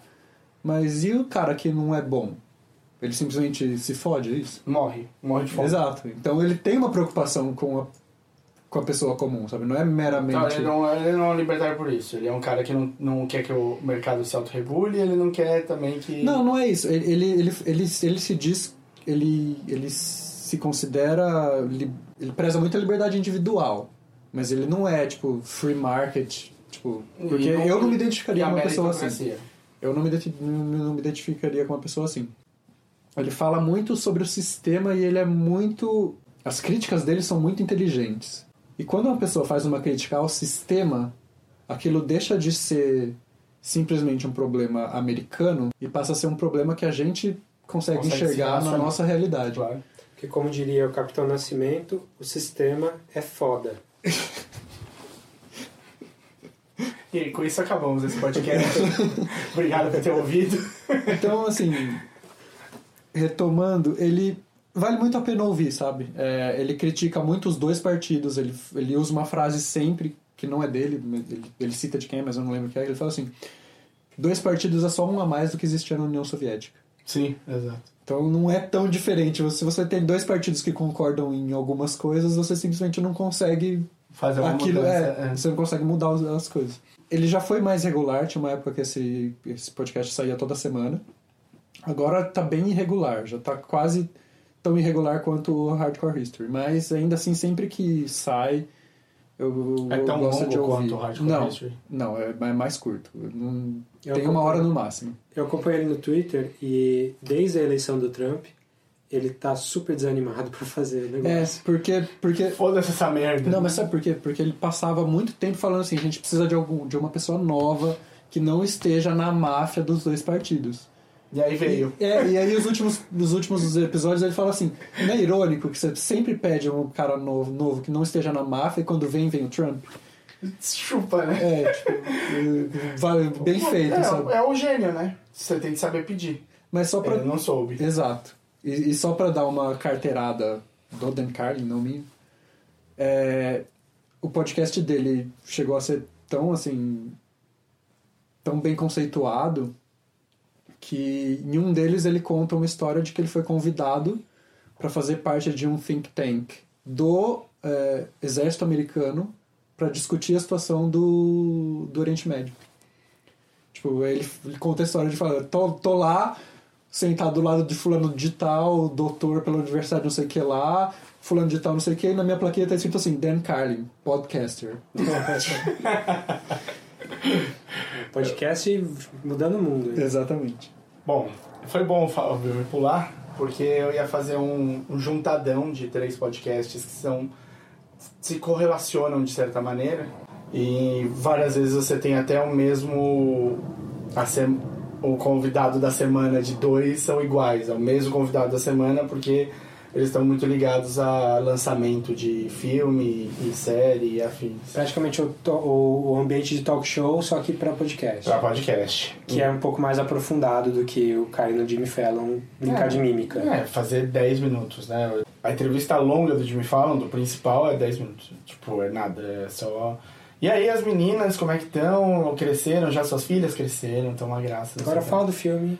E aí fala do filme, falam... Ai, conta uma história engraçada do... E é isso. Então, os três podcasts que eu ia falar, um é o pai dos podcasts pra mim. Na verdade, eu menti pra todo mundo no começo e acabei de perceber que eu menti, porque eu comecei...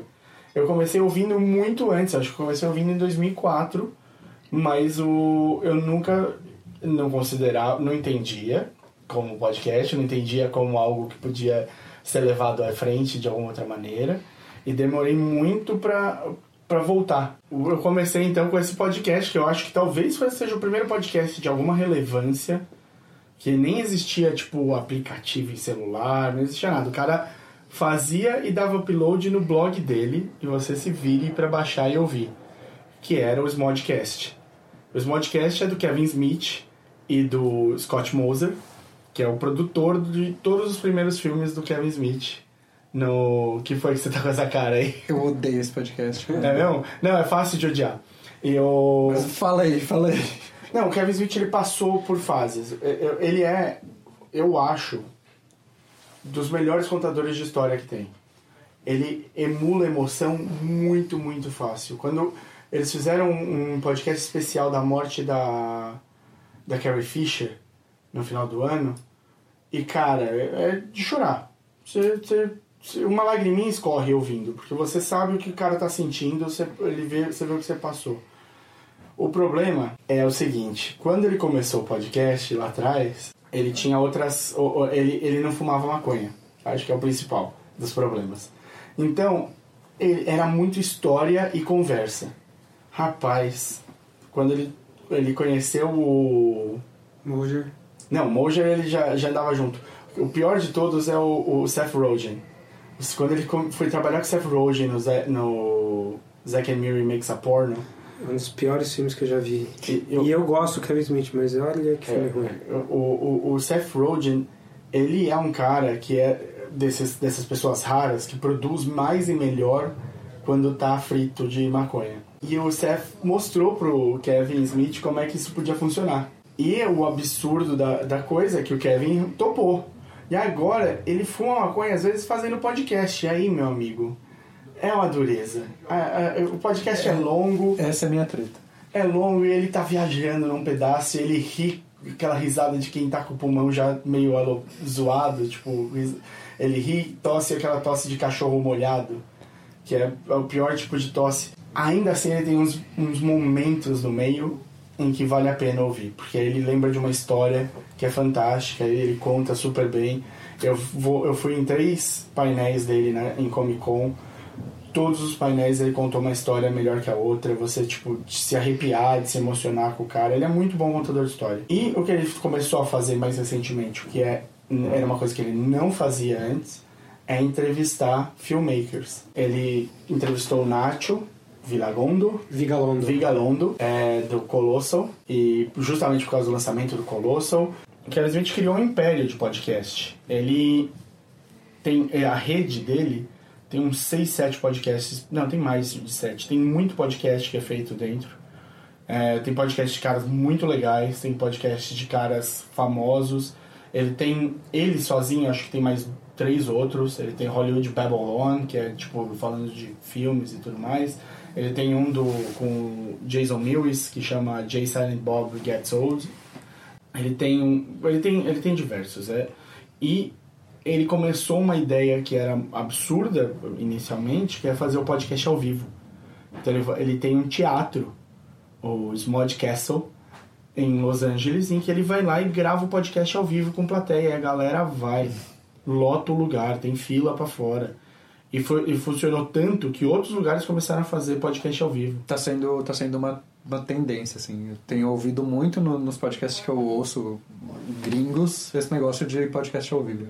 Então, ele é um cara que ele falou que se ele pudesse falar pra viver é o que ele faria, e por um- uns bons três ou quatro anos ele não fez, ele parou com o cinema, porque os podcasts sustentavam ele. E ele só voltou pro, cine, pro cinema porque é o true calling dele, é o que ele gosta de fazer. Então, aí ele se deu a liberdade de fazer qualquer merda que ele queira. Porque ele não tá precisando da grana. ele não precisa mais de dinheiro. É, é isso, assim, é, é um cara. Ele não vai ser 100% o, o tempo todo. Eu acho que essa li- relação dele com a maconha deu uma, uma piorada, né, uma estragada numa coisa que era muito, muito pra cima. Mas ele é um cara, e isso, assim, eu, eu posso garantir, ele é um cara que incentiva todo mundo a fazer o que gosta. E ele fala assim, mano, pensa bem, se um gordo bosta que nem eu consegue fazer, meu, você faz. Você consegue fazer também. E isso é muito legal, assim, o, o- ele, ele é um incentivador de que as pessoas comecem a fazer coisas e que, se, e que foquem nas coisas que faz, faz, ela, faz delas felizes. entendeu? Não quer dizer que os podcasts é pra todo mundo, porque geralmente o episódio é longo, É, não, não é. é, não é estruturado, é só. Mas ouçam esse da, do final do ano da, da. Leia e da Carrie Fisher que vocês vão ver, tipo, o que, ele, o que os podcasts pode ser de vez em quando. Além dele, rapidinho então, tem o Nerdist, que é com o Chris Hardwick. Chris Hardwick também é outro desses caras que acabam crescendo e ficando maior que a vida. Ele tem o, o Nerdist, ele virou um hub de um milhão de podcasts de todos os gêneros. Eu já falei de dois deles aqui. Ele entrevista as pessoas. Ele é um cara muito bacana, super. Ele é um labrador humano. Ele é o labrador humano. ele é empolgado com tudo e tudo faz dele Eu feliz. achei que o labrador humano era o Guga. É, então. Ele é parente do Google. O- é a mesma família. Ele é o Golden Retriever humano. É muito. E assim, ele tá crescendo, ele tá virando uma coisa maior do que ele mesmo imaginou que ele ia virar. Então, assim, ele era. Ele foi apresentador de um programa na MTV Dos anos 90. dos anos 90 de namoro na TV, chamava Single Out. Aí ele teve, meu, um problema com bebida sério, sério, sério, sério, até ele entrar pro AA. O AA salvou um pouco a vida e a carreira dele. Ele tava meio embaixo, não sabia o que fazer, fez uns pilotos que não deram em nada e tal. Ele resolveu começar a fazer podcast. Por quê? Porque ele ouviu o Smodcast. E no Smodcast o Kevin Smith falava: Meu, faça. Se você acha que é legal, vai e faz. E ele tinha vários contatos no, no meio. E falou: Ah, beleza, vou entrevistar meus amigos do meio e vai ser legal. E, meu, o negócio deu certo. Ele começou a entrevistar todo mundo. Ele tá com quase mil episódios agora, tá É. ligado? 900 e não sei o quê. Já passou de 900. É, ele entrevista todo mundo, todo mundo adora o cara, eles contam as histórias mais legais pra ele. Ele tem um programa de TV que vai, tá chegando a 600 episódios e vai ser cancelado é, quando, no 600, que é o At Midnight. Ah, vai ser cancelado? Vai, vai. Eles chegaram à conclusão que ele não tava conseguindo às 11h30 fazer o que ele fazia à meia-noite. Eles não tinham como colocar ele de volta para meia-noite, então tava complicado. Eles preferiram, poxa, 600 episódios, quantos programas de TV chega a isso? Vamos. Tá bom já. Tá bom, vamos por isso. Ele tem um programa na CBS super bobo que chama The Wall, que é um jogo. É, ele, ele, ele tá crescendo. É um cara que, assim, você vai ouvir falar. Fora que ele é o Mr. Comic Con. Ele modera a maioria dos painéis fodas da Comic Con. Os importantes, você vai ver o, o Chris Hardwick moderando. Então, a, a, ele tá com o prato dele bem cheio. Fora isso, fora o Nerdist, que ele é, vai ser, é programa de entrevista para você ver histórias que normalmente você não ia saber. Tanto de produção, quanto da vida da pessoa. E, cara, caras que você às vezes não espera nada e que tem histórias fenomenais. O Shalto, por exemplo. O, Shalto Copley. É, Copley. Eu adorei o episódio com ele. É o, é o cara, o ator principal do District 9. Distrito 9. E é, até baixei outros filmes que ele participa por causa do, do podcast. Eu falei, meu, que, que, que ideia louca. Tem um filme dele em primeira pessoa. Hardcore Henry. É, que é foda pra caralho. Filme russo. E o... E o Charlton ele vai aparecer cada vez mais também, porque o cara é bom, ele é muito divertido. Ele faz muito filme ruim também, muito filme ruim. Ele topa qualquer parada. Elysium ele fez também. Do... Mas é por causa do cara do Distrito 9, Sim, ele sim. não vai negar o cara, né? Ele faz vários filmes e, e geralmente ele é super over the top, assim. Ele, ele, ele- não que ele estrague o filme, geralmente os filmes são piores do que ele, mas ele. tipo, Old Boy do Spike Lee ele faz e o pessoal critica bastante ele. Mas enfim, eu gosto muito dele do District 9. Sim, e o, e o episódio do Nerdist com ele foi super divertido. Então, e ele tem histórias boas, é isso que importa. Entrevi- O entrevistado tem de ter histórias boas. Sim. E o outro, o, esse aí talvez seja o mais conceituado de todos, é o WTF do Mark Maron. O Mark Maron é um cara super difícil, ele dificilmente seria seu amigo. É um cara que veio do stand-up também dos anos 90, 80. E ele é. E, e o- a maior dor da vida dele é que ele não pegou o lugar que seria dele por direito no Saturday Night Live. E isso, meu, Hansen, assim, tipo, ele não.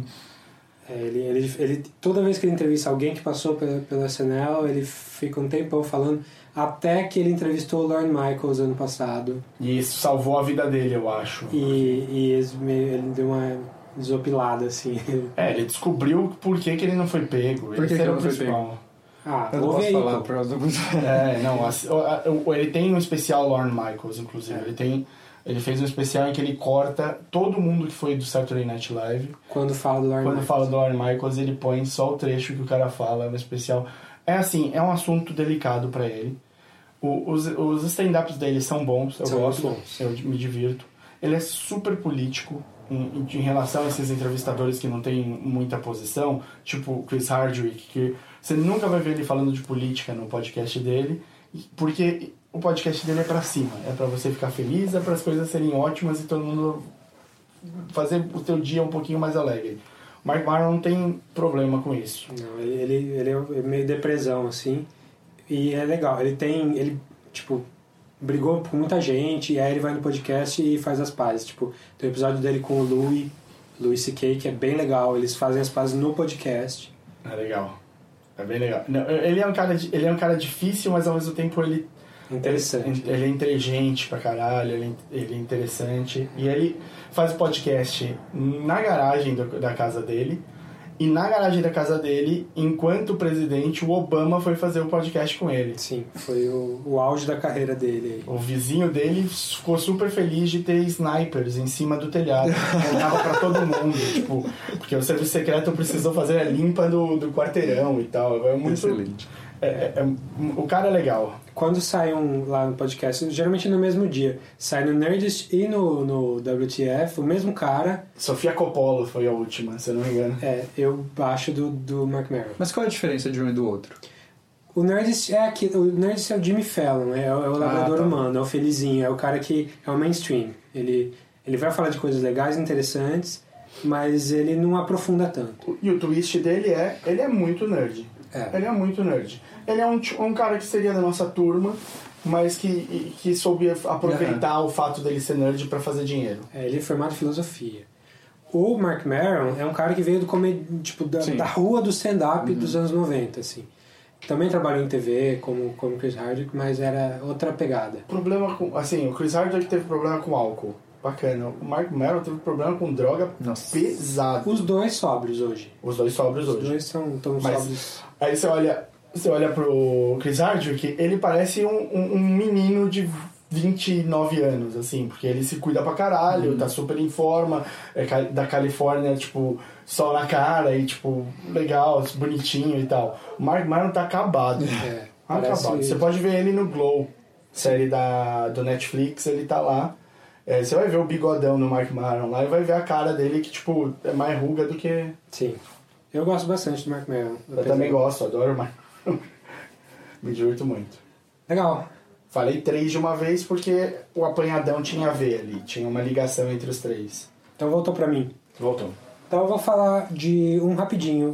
Que eu falei do Ryan Johnson agora há pouco, o diretor do próximo Star Wars. A namorada dele tem um podcast muito bom sobre história de Hollywood. Chama You Must Remember This. O nome dela é Karina Longworth. Nem sabia que ela era namorada dele, mas eu vi que ele participa de alguns episódios fazendo a voz do John Huston. Quando ela fala do John Huston em algum momento. Claro que ele não parece. A voz dele não tem nada a ver com a voz do John Huston. Tem um vozeirão e ele tem uma vozinha super fininha. Mas é um podcast sobre, sobre história mesmo ah, da Hollywood clássica. Então vai falar do, da briga da, da- das duas que fazem o, o Baby Jane lá, que agora virou série do FX, que é a, que é a Bette Davis e a Joan Crawford. Ela, ela tem uma série. Chama Beth and Joan. Bette and John? Acho que. Não, chama Field a série. Ah, Field? Tá, é que, então tem algum, alguma série documentário. Pode ser. Docu, docu-series, assim, que vai... Que, porque o Hollywood faz muito isso, né? Vai sair uma... um- Uma que é mais romantizada da É o coisa. Zeitgeist, né? Sai É. duas, é, tipo o, o Ants e o Bugs Life. Ou tipo Sim. O Armagedon e o Impacto Profundo. o Volcano e o Dante Speak. Nossa. Tem muito. Ainda tem até hoje. Mas enfim, eu comecei a ouvir ela quando ela fez uma série sobre o Charles Manson. E a Hollywood que o Charles Manson conhecia. Que ele acabou matando todo mundo ali naquela Mas, festa. nossa, é- é- deve ser incrível, porque esse é um... E é pesadíssimo. assim. Nossa. Ela conta relatos policiais, conta com detalhe o que aconteceu. Polanski salvou, né? Ele não estava lá na É. festa, mas a mulher dele foi. Foi. E ele fala, ela tem, tem episódio sobre a Mia Farrow e como ela se relaciona com o Polanski, com o Sinatra, com, não se relaciona é, amorosamente, mas como a vida dela passa por essas pessoas, como o Woody Allen. É, a minha Farrow é dureza. Minha Farrow ainda tem o, o André, o músico que ela, ela casou também, que é pai de um dos filhos dela. Que ela roubou da, de uma outra.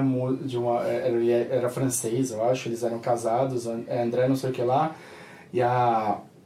Ela aparece com uma menina novinha, super, super boazinha. E aí, tipo, ela rouba o marido da outra.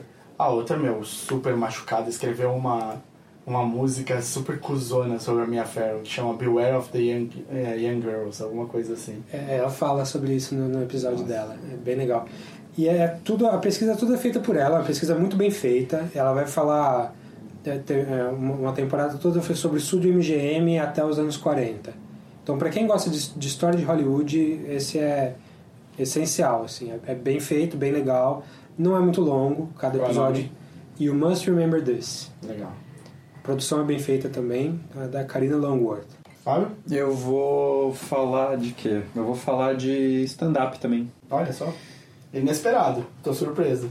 É, tem um podcast que chama The Bugle. Ele é de um comediante stand-up inglês chamado Andy Zaltzman, que era brother do Jon Stewart. Era um podcast que os dois faziam junto, juntos, inclusive. John Stewart ou John Oliver? John Oliver. John, John Oliver. Oliver. John Oliver, isso. É, eles faziam juntos way back.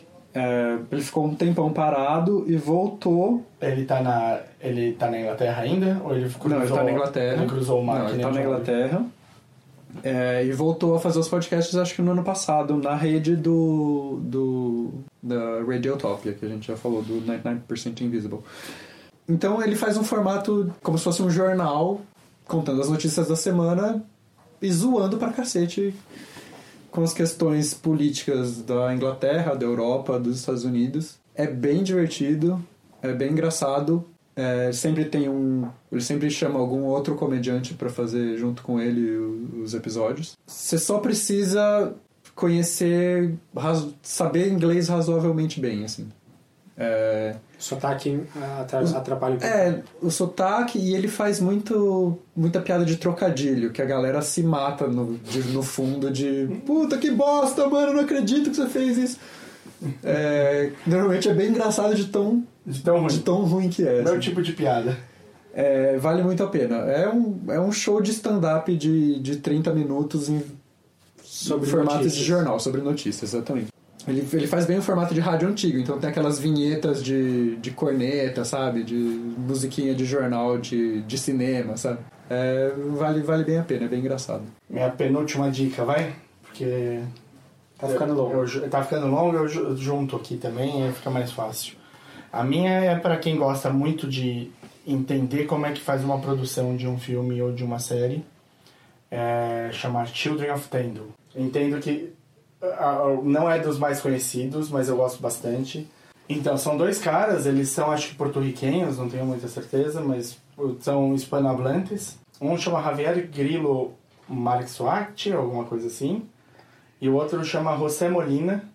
Eles, meu, tiveram várias e várias séries. Um trabalhou em Deep Space Nine e, e veio, veio crescendo a partir daí. Teve no Agent Carter, teve um monte de lugar. O outro teve em Sleep Hollow, em Firefly, em Lost, no Helix. São dois caras que escreveram para muita, muita série, que fizeram coprodução de episódio, trabalharam muito no meio.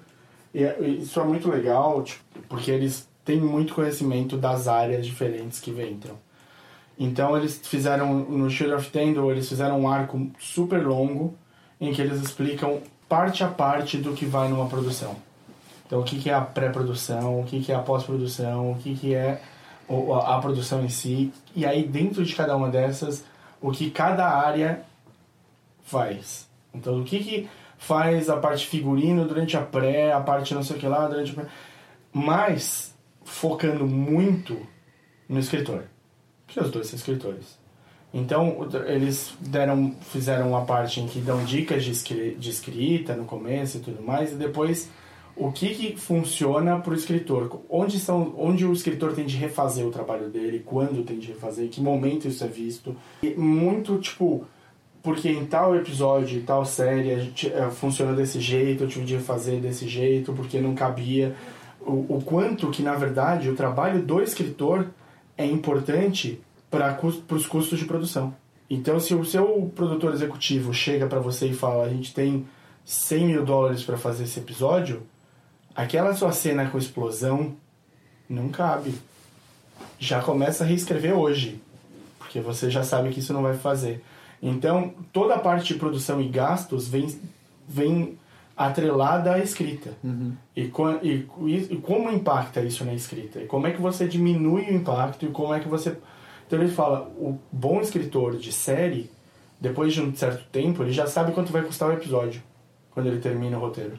É, é muito legal, são dois caras incríveis, são super divertidos. Eles são piores do que a gente em nível de qualidade, porque às vezes eles gravam do lado de fora da casa de um deles, e aí tem passarinho, tem sino de, de vento, sabe aquele sininho de vento? Você quer morrer falando, mas os caras prendem a sua atenção. E eles são assim, eles fizeram, tem um especial deles que é na UCLA, pra turma de, de pós de roteiro, que é muito legal, com participação, com cheio de pergunta, com a galera querendo saber. Tem especial deles na Comic Con, porque eles fazem painel na Comic Con. São uns caras muito bacanas. Eu acho que vale a pena. Vou engatar nesse seu aí de, de escritores, só, só citar, porque é um que eu nem acompanho muito, mas eu ouço de vez em quando, que é o Script Notes do John August, que é o roteirista do Big Fish, de alguns filmes do Tim Burton, um cara bom mesmo, e o Craig Mazin, que é o roteirista do Hangover. Mas é, é bem isso que você falou, ele- eles falam sobre o mundo do roteirista na, na, e é coisas bem práticas, tipo que falar numa entrevista, como vender o seu peixe, vender o seu roteiro. Legal. Então é, eles têm aí mais de 100 episódios, eles estão há bastante tempo fazendo e é bem, bem didático e bem específico para quem quer trabalhar com roteiro. Um dos do Children of Tendor que eu acho que eu achei mais interessante de todos, eles explicam como é que funciona o Writer's Room. Então, quem escreve cada episódio, como você convence o showrunner que aquele episódio tem de ser seu. E ele, ele- depois eles invertem a mesa e explicam como é ser o showrunner. Hum. E, e, e ter de, tipo, dar espaço para todo mundo do Writers Room ter um momento de brilhar e fazer seu episódio. E como esse episódio vai entrar na série do jeito que a série precisa. O foco é mais no roteirista. Sempre. Eles são dois roteiristas. Eles explicam a- como é a produção, mas o foco é o roteirista. Eles explicam assim: ah, quando entra pra gravar, o roteirista tem de estar fazendo tal coisa, ele tem de estar ali perto por causa disso. Uhum. Ah, na pós-produção, onde o roteirista entra, sabe? Tipo, é isso. É o... Legal. Mas eu vou falar de uma coisa totalmente diferente, que eu acho que é, o- de todos que a gente falou aqui, é o podcast mais útil para o dia a dia das pessoas. Assim. É um podcast sobre direito chamado Salvo Melhor Juízo. Qual é o lance? Eles são todos é, professores de direito do, do Paraná. O, o dono do podcast né, é professor do Paraná e ele sempre convida é, colegas dele de outras áreas para falar sobre temas específicos. O legal é que eles não ficam entrando nos meandros de. Não é um podcast para. não é uma aula de direito, mas é falar como determinadas áreas do direito afetam o a sua vida. Então é sobre o mundo carcerário. Então por que que tá esse caos no, no sistema carcerário? Aí entra, fala sobre direito, mas aplicando a isso. Sobre, sei lá, direito autoral. Daí ele conta a história do macaco que tirou a selfie e aí teve uma briga pra ver de quem que era o direito autoral dessa selfie. Daí eles contam sobre direito autoral, conta a história sobre direito autoral. Questiona se faz sentido existir direito autoral, sabe? Principalmente tipo essa selfie do macaco. Exatamente. Você E- dá os royalties pro macaco? Exato, é exatamente esse o ponto da discussão. O royalty é de quem? É do macaco que tirou a selfie? É do, do cara que deu a câmera? O macaco tem direito? Se o cara deu a câmera sabendo que o macaco ia tirar selfie, o royalty é dele. É essa, essa, é essa é a discussão sobre o viés de, de como funciona o direito. É muito bom. Às vezes tem esse problema de, puta, não tô no saco hoje de ouvir isso, mas sempre vale a pena ouvir. Você sempre sai aprendendo um pouco é, sobre como, como as coisas funcionam em termos de. O direito é meio que um livrinho de regras da sociedade, né? O que, que você pode e o que você não pode fazer. E eu acho que a, a gente aqui no Brasil conhece muito pouco. Você- você me recomendou esse, esse podcast e perguntou.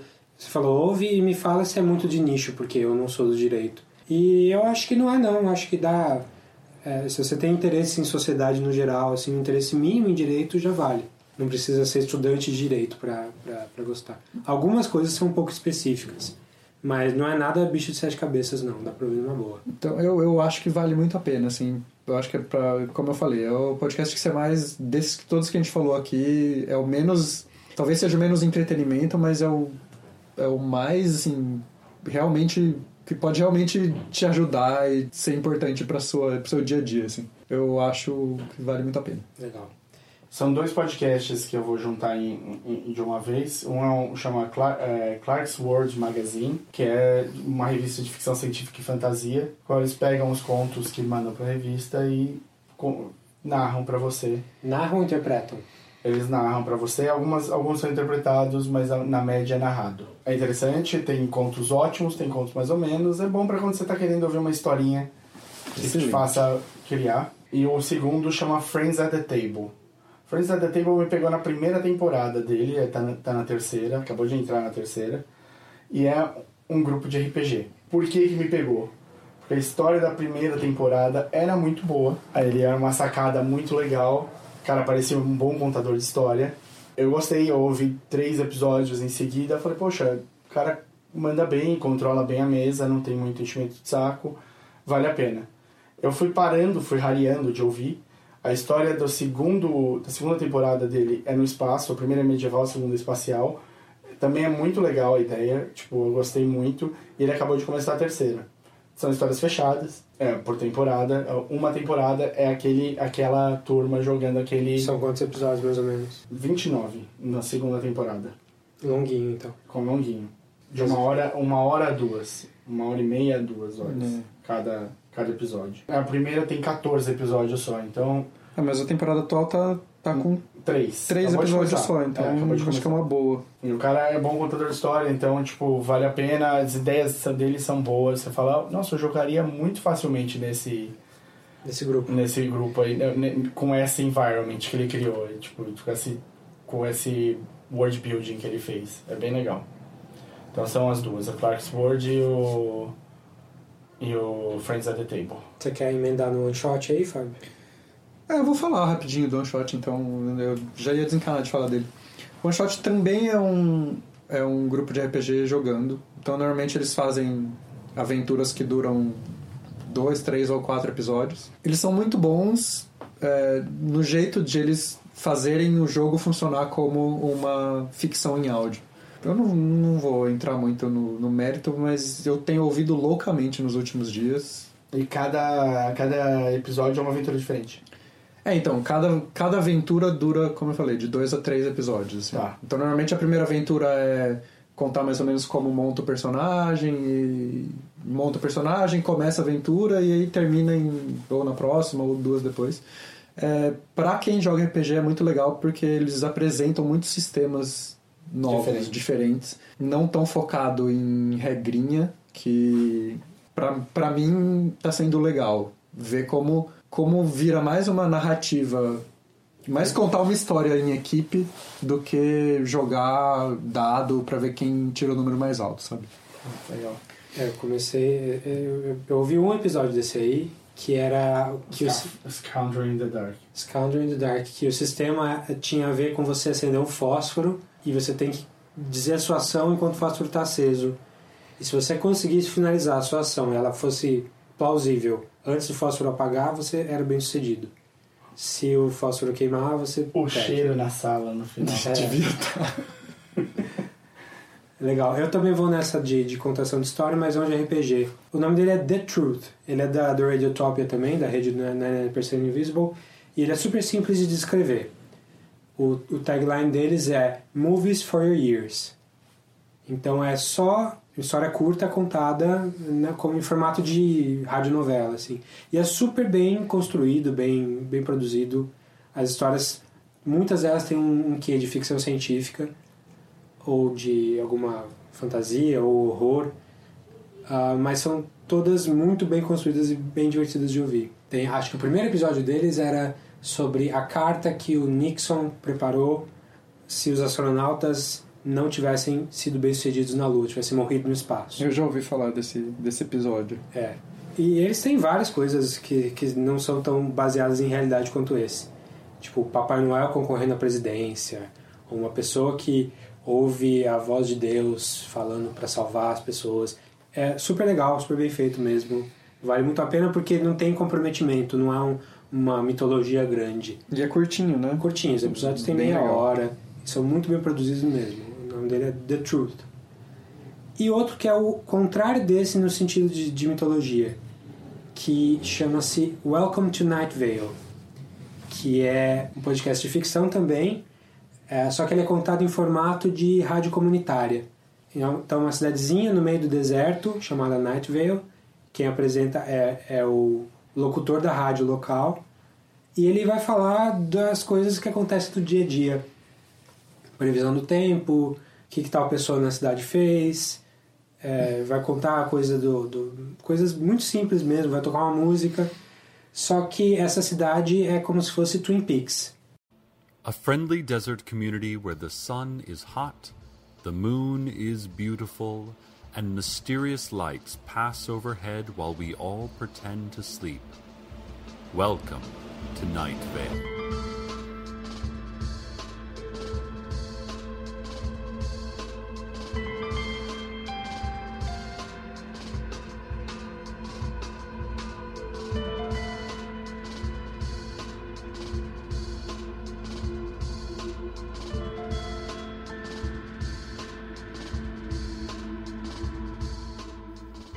Listeners. To start things off, I've been asked to read this brief notice. The City Council announces the opening of a new dog park at the corner of Earl and Somerset near the Ralphs. They would like to remind everyone that dogs are not allowed in the dog park. People are not allowed in the dog park. It is possible you will see hooded figures in the dog park. Do not approach them. Do not approach the dog park. The fence is electrified and highly dangerous. Try not to look at the dog park, and especially do not look for any period of time at the hooded figures. The dog park will not harm you. And now the news. É uma cidade onde acontecem coisas muito surreais, é sempre engraçado. Engraçado o terror. São coisas bizarras que acontecem. Tem personagens que é, eles nunca quase nunca aparecem com a voz deles, mas aparecem sempre do, do locutor falando deles. Então tem a É. Faceless Old Lady, é a velha sem face que mora secretamente na sua casa. Que ela disputa a prefeitura com um dragão de, de cinco, cabeças, que tem um nome. É, é muito engraçado, é muito legal. É, é longo, tem mais de 100 episódios também. Eu ainda não, não ouvi todos, eu tô no 70 e pouco. E é, esse você ouve em sequência. É, tem que ouvir na sequência, porque, a mitologia Exato, continua. vai, vai aumentando conforme. Então, bi- binge listening também. Não, e assim, é, é bem foda, é muito bom. Mas, como ele falou, é bem longo, você tem que, tem que ouvir em sequência. Eu nunca assisti Twin Peaks, mas é extremamente surrealista, assim. Sim, sim. É, é um negócio, é muito absurdo. Então, se você tem dificuldade de aceitar a ideia de... Realidades paralelas... e- É que, é que assim, você falar realidades paralelas, você vai pensar num, sei lá, num negócio plausível, dois mundos. Não, é assim, é, um, é isso que você falou, tem, tem uma personagem que se chama a Mulher Sem Rosto que secretamente vive na sua casa e ela concorre à prefeitura contra um dragão de cinco cabeças. Que tem um nome que é tipo. Dave, sei lá. Dave, tipo, é. é- Você não lembra Dave? Não, eu não sei se é Dave. Mas, é um nome tipo assim, sabe? É, então, assim, se prepare para um nível de surrealismo ao extremo, assim. É, e é gostoso de ouvir. E sempre tem, quando ele fala, eh, quando ele apresenta uma música ali, a música é sempre boa. É, são bandas totalmente independentes que você nunca ouviu falar, provavelmente, só que a música é boa. E é a previsão do tempo. Ah, é. é o- Agora a previsão do tempo. Let's go toca to the música. weather. Aí começa a música. Aí ele fala traffic, e aí é um poema. É. É bem bizarro, bem, bem legal. Legal. Legal. Pra acabar aqui, eu tenho mais um pra falar que é nessa linha mais de, de uma produção bem refinada mesmo, chamada. É um podcast novo que só tem um ano, chamado Heavyweight, de um cara que veio também do This American Life, chamado Jonathan Goldstein, e ele entrou nessa rede grande de podcast que tá aí, que tá há pouco tempo, chamado Gimlet Media. E é um podcast sobre as relações dele pessoalmente com pessoas é, que tem alguma coisa a ver com o passado, que tem alguma, algum acerto de contas a resolver com o passado. É difícil de escrever, não parece tão atrativo, mas a- as histórias são de, de dar uma dor no coração, ou de fazer chorar, ou de rir. São muito, muito bem contadas mesmo. Everything you do to someone does eventually come back to you. Everything you do, all actions have reactions. There's some questions that I've never been able to really answer. And the only way to really answer them is to go back, which Jonathan persuaded me to do. Oh, hi, it's Jonathan. I didn't get that, but uh, okay. Let's say there was a show about someone who helped people go back into the past to fix their problems. Do you think you would be interested in such a show? If we think about the past, we can really move forward. I believe everybody have a second chance. You know, we everybody fighting demons. From Gimlet Media, I'm Jonathan Goldstein, and I have a new show called Heavyweight. Does that seem okay? Join me as I mince, But it, but it isn't. Your questions don't make sense. wheedle. But you have that information? I probably do. Mealy mouth, Take this off, will you? It's annoying. Here, just put it in the. Uh, cajole, go say hi. No. No, come on. No, no, let him go. and backpedal my way into the past like a therapist with a time machine. Have you guys missed each other? You know, he asked the weirdest questions. No, I mean, I don't know. That's, you know. It's over for you, you old sausage. It looks like that. But you never know. Maybe you've laid awake imagining how it could have been, how it might yet be, but the moment to act was never right. well, the moment is right now. You're still in love, Yeah. And you want her to come back. You have to write something that's beautiful to her. Tell me. Well, I, I want to be vulnerable with you, but I think in some ways. Sorry, I just dropped the recorder. Help me to help you. To help me by listening to my new show, Heavyweight. Tem uma história de um cara, amigo dele, que nos anos 90 emprestou um box set de CD é, bem raro para um amigo. E esse amigo usou essas músicas para inspirar, para montar um trabalho musical dele. E esse cara virou um cara super famoso do meio musical, que todo mundo conhece, que não vou falar o nome porque tem que ouvir o episódio. Esse cara que emprestou o CD pro cara que ficou famoso, perdeu contato, eles perderam contato por muitos anos. E agora esse cara que emprestou o CD quer o CD de volta. E ele quer, e ele vai até a mansão dessa pessoa super famosa pra ele tá, na verdade, ele tá buscando reconhecimento de ter emprestado o CD. O Mas- reconhecimento É. de ter emprestado. É, Poxa, a gente está fazendo um podcast de recomendações, a gente sabe exatamente como isso, como isso funciona. A gente, a gente se, se satisfaz em ver que uma pessoa está seguindo alguma coisa que a gente falou. Então, é esse cara indo para essa mansão, ah, conversando com o cara e falando, e aí? Curtiu? É, tipo, ele tava esperando alguma coisa ali. E tem, tem histórias um pouco mais. Um, ele, ele lembra da faculdade que ele viu um curto experimental em que tinha uma criança chorando. Só que não tinha o nome da criança nos créditos, não tinha nada, era um filme experimental, de arte mesmo. E ele vai, 20 anos depois, vai atrás de quem era essa pessoa e como ela tá hoje. É a criança do... A criança chorando. Era a criança da piscina do Nevermind? Não, não era criança. Ainda bem, porque esse moleque, coitado. Todo ano fazem isso, fui pelado Todo ano, velho, cara. todo ano. 21 anos depois, 22 anos depois.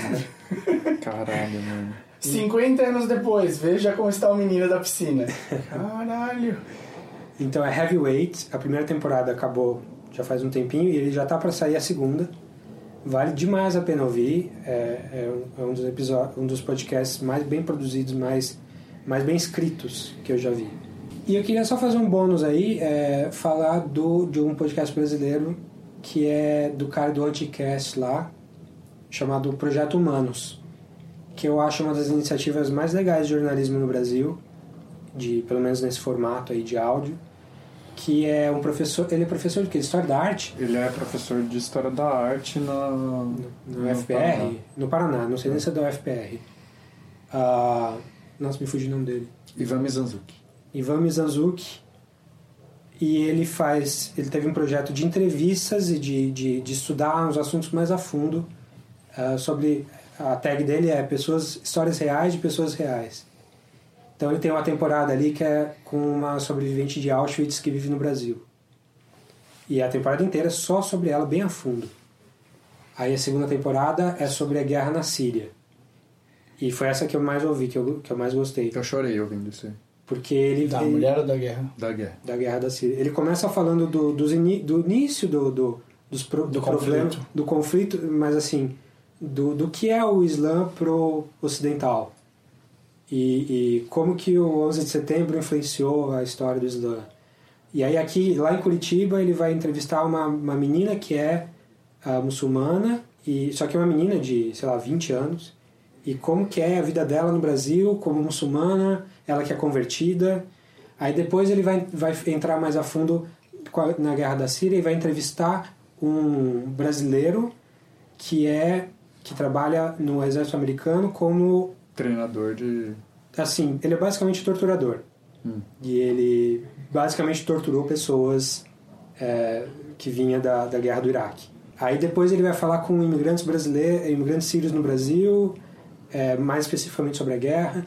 E aí tem, você falou daquele podcast brasileiro, daquele podcast do cara que entrevista pessoas do mundo inteiro. Ele entrevista duas pessoas, os dois imigrantes sírios no Brasil, um que veio nos anos 70 porque queria jogar futebol e um que veio por causa da guerra, e ele vê dois pontos de vista totalmente diferentes sobre a Tá Síria, o. Brasil, o que está acontecendo lá, mas que se complementam. Então você não tem o perigo de ter uma opinião muito enviesada, porque tem tem mais de um ponto de vista nessa história. E é super legal, super profundo, tipo, de fazer chorar às vezes mesmo. Eu chorei nesse episódio quando, no final do episódio, que os caras falam. Ele pergunta, mas e aí, vocês gostam do Brasil? E daí na hora que você vê um estrangeiro contando como ele foi acolhido no seu país, sabe? É, com tanta merda que a gente vê, a galera falando no Facebook sobre imigrantes e que os imigrantes vão acabar com o Brasil, como se aqui a gente tivesse o mesmo problema que tem na Europa, que tem nos Estados Unidos. Quando você vê imigrantes falando de como eles são bem acolhidos no, no, no seu país, na cidade onde você mora, me deixou emocionado. Sim. Eu só acho que esse, esse podcast, por excelente que ele seja, ele tem um problema seríssimo. Ele é muito mal editado no sentido de que ele é muito, muito longo. É verdade. Então os episódios têm os episódios que tem uma hora e meia podiam fácil ter 40 minutos. Dá para tirar, porque é, ele, ele entrevista as pessoas é super interessante, mas é, as pessoas às vezes se repetem. É, precisava de um editor ali para tirar metade do conteúdo. Ia ficar uh, o melhor podcast do Brasil, sem dúvida nenhuma. Legal. Mas ouçam, mesmo assim, vale a pena ouvir. Eu não me arrependi nem um pouco de ter ouvido, mesmo sendo longo. Citações breves, mais alguma? Menção honrosa? Ai. Eu, eu vou falar de. Eu vou falar uma menção honrosa, que é um podcast chamado Strippers, que é sobre mulheres que tiram roupa. Hum. Não. É, o Strippers é um podcast do Diego Freitas, que é meu amigo quadrinista, que é sobre quadrinhos independentes e webcomics. Então, Tirinhas. É, exato, daí que vem o nome. É, não é só sobre tirinhas, mas É sobre também sobre mulheres que tiram roupa. Exato. E sempre tem uma mulher que tira roupa no podcast, então vale muito a pena ouvir. Ouvir, né? É sobre tirinhas, sobre webcomics, sobre produção de quadrinhos independentes. Então, se você tá na área ou se você tem interesse em escrever quadrinhos, é muito bom, vale muito a pena. É, se você tá aqui porque leu os meus quadrinhos e eu anunciei no Facebook, talvez você goste. Você tem uma menção. Eu tenho uma menção rosa só, que é o Invisibilia, que é de, de umas mulheres que saíram da produção do Radiolab para fazer a mesma ideia do Radiolab de, de ir a fundo na parte de curiosidade de ciência, só que é mais voltado para ciências sociais. Então ele vai falar sobre o que, que as roupas ah, influenciam na vida das pessoas, ou, ou o que, que é o, o que, que é o self, o que, que, que, que é o eu da pessoa na vida dela, se, se muda, se não muda. É, são duas temporadas até agora, é, são todos episódios bem interessantes e também, como sempre, bem produzidos, do tipo o Radiolab mesmo. É bem legal, inclusive. Também acho bom. Eu tô, tô satisfeito. Eu diria, eu acho bom. Uma dica que pode ser boa é um tal de Catching Up, é um bom, É bom. podcast, tá aparecendo agora. Tem umas recomendações boas ali. Eu ouvi alguns episódios, é bom. Então é isso aí, gente. Por hoje é isso. É, se vocês têm algumas dicas de podcast que vocês acham que são essenciais, também manda pra gente. A gente menciona aqui na, nos próximos episódios e a gente também usa pra nossa vida. Opa, a gente tá longe de conhecer todos os podcasts, mas muito longe. Todo mundo aqui passou o podcast inteiro baixando podcasts Sim. recomendados um pelo Um outro. do outro, né? Então, para falar com a gente, de novo, podcastcatchingup.gmail.com ou vai lá no Facebook, facebook.com barra podcastcatchingup ou acha a gente no Twitter. Eu sou o arroba dedonato. Eu sou arroba o desinformante. E eu sou arroba Fábio Scone. Muito bem. Até a próxima.